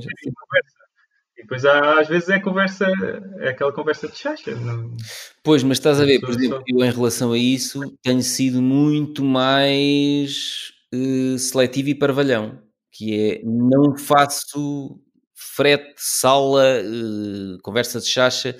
Pá, e a minha namorada já me disse: pá, tu. hum, pá, houve uma situação da qual eu não me orgulho, posso dizer aqui. Eh, que houve uma, uma pessoa que a minha enteada mais nova estava em casa dessa pessoa, já foi há uns meses. E ele disse: Epá, vem. Eu estava a jantar, estava num restaurante. Tens que ir embora? Paramos daqui um bocadinho. Ah, temos que parar daqui a bocadinho, sim, sim, sim, sim. Mas então estamos quase a terminar. Então eh, eu estava a jantar num restaurante com a minha namorada e ligou, até era dia dos namorados, agora estou-me a lembrar. Então eh, a minha, namora, a minha enteada mais nova ligou, ah, e tal, preciso que me venham buscar, não sei o quê. E eu disse, pá, diz-lhe que estamos a jantar, é dia dos namorados, agora espera. Pronto. E tal, pressionou, tá, pronto. Ou seja, saímos a correr, jantámos a correr, saímos a correr para ir buscar um quinto do caraças no meio de uma casa que ficava no meio de um pinhal, não sei onde bem, que nem o GPS lá ia dar. Epá, pronto, andámos ali, eu já estava uh, chateado porque tinha acabado o meu jantar romântico, que eu estava a usufruir de um jantar romântico, tinha acabado a correr para ir buscar a, a criança, né? Criança, que ela na altura tinha 16 anos. Uh, e entretanto a pessoa com quem, ele está, com quem ela estava, o pai da amiga, ah, tal, e vocês vêm e vão beber um copo, não sei o quê. E eu disse, olha, não, não vamos, só vamos daí buscar a Andréia, não sei o quê. Não, não, olha, não, telefonámos, não encontramos a casa, aí fica aqui, não sei o quê, tá, tá, e depois vocês vão entrar, não sei... Não, não vamos. E eu subi, estás a ver? Aumentei o tom de voz. E o gajo, chegámos ao portão, eh, demos uma liga dela, olha, diga a Andréia então para sair. Não, vou abrir-vos o portão que vocês vão entrar. E eu, que bem, já estava passado e disse: não vamos entrar. Abriu o portão. Venha, fazer sinal, venha, meta aqui o carro. Então, oh, e eu aí fui mesmo desagradável. O gajo disse: Não, agora vão entrar, não sei o quê. E eu disse: Olha, pela terceira ou quarta vez eu vou lhe dizer: Eu só vim buscar a Andreia com o devido respeito. Obrigado por ter ficado aqui com ela, por lhe ter dado de jantar, mas eu não vou entrar. Ponto. E o gajo ficou, pá, não me orgulho desta situação, mas a minha namorada disse, pá, tu foste mesmo parvo. Uh, epá, mas é assim, não me apetece. E se não me apetece, eu disse-lhe uma vez, não precisava de lhe dizer a segunda. Estás a perceber? Uhum. Foi uma situação extrema, eu podia ter feito o frete, não sei o quê. Epá, mas há vários anos que eu não faço frete. Não me orgulho desta situação, a pessoa uh, conheceu-me ali naquela hora e não ficou com curiosidade de me conhecer uh, profundamente nunca mais, não é? Um, Epá, mas. Eh, Sim. Eu agora estou nesse. Isso é... Há uns anos que é. Eu digo uma coisa é. e. Pá, se não me apetece, não me apetece. Não me obrigues a fazer porque eu não vou fazer. É, outro, outra cena que, que, que, eu aprendi também que ajuda, porque essa pessoa tinha uma expectativa, ela tinha imaginado que tu ias ir, depois que iam tomar um copo e, e que iam conversar e que não sei o quê. Outro conceito que aprendi é nunca ter expectativas e esperanças que o outro vá fazer isto ou ah, aquilo. Ah, isso ok. Porque assim, nunca podes uh, ser desiludido. Isso. A pessoa ficou muito desiludida porque ela tinha imaginado o que iam fazer e que, e que, iam, que ia acontecer e portanto é uma cena de.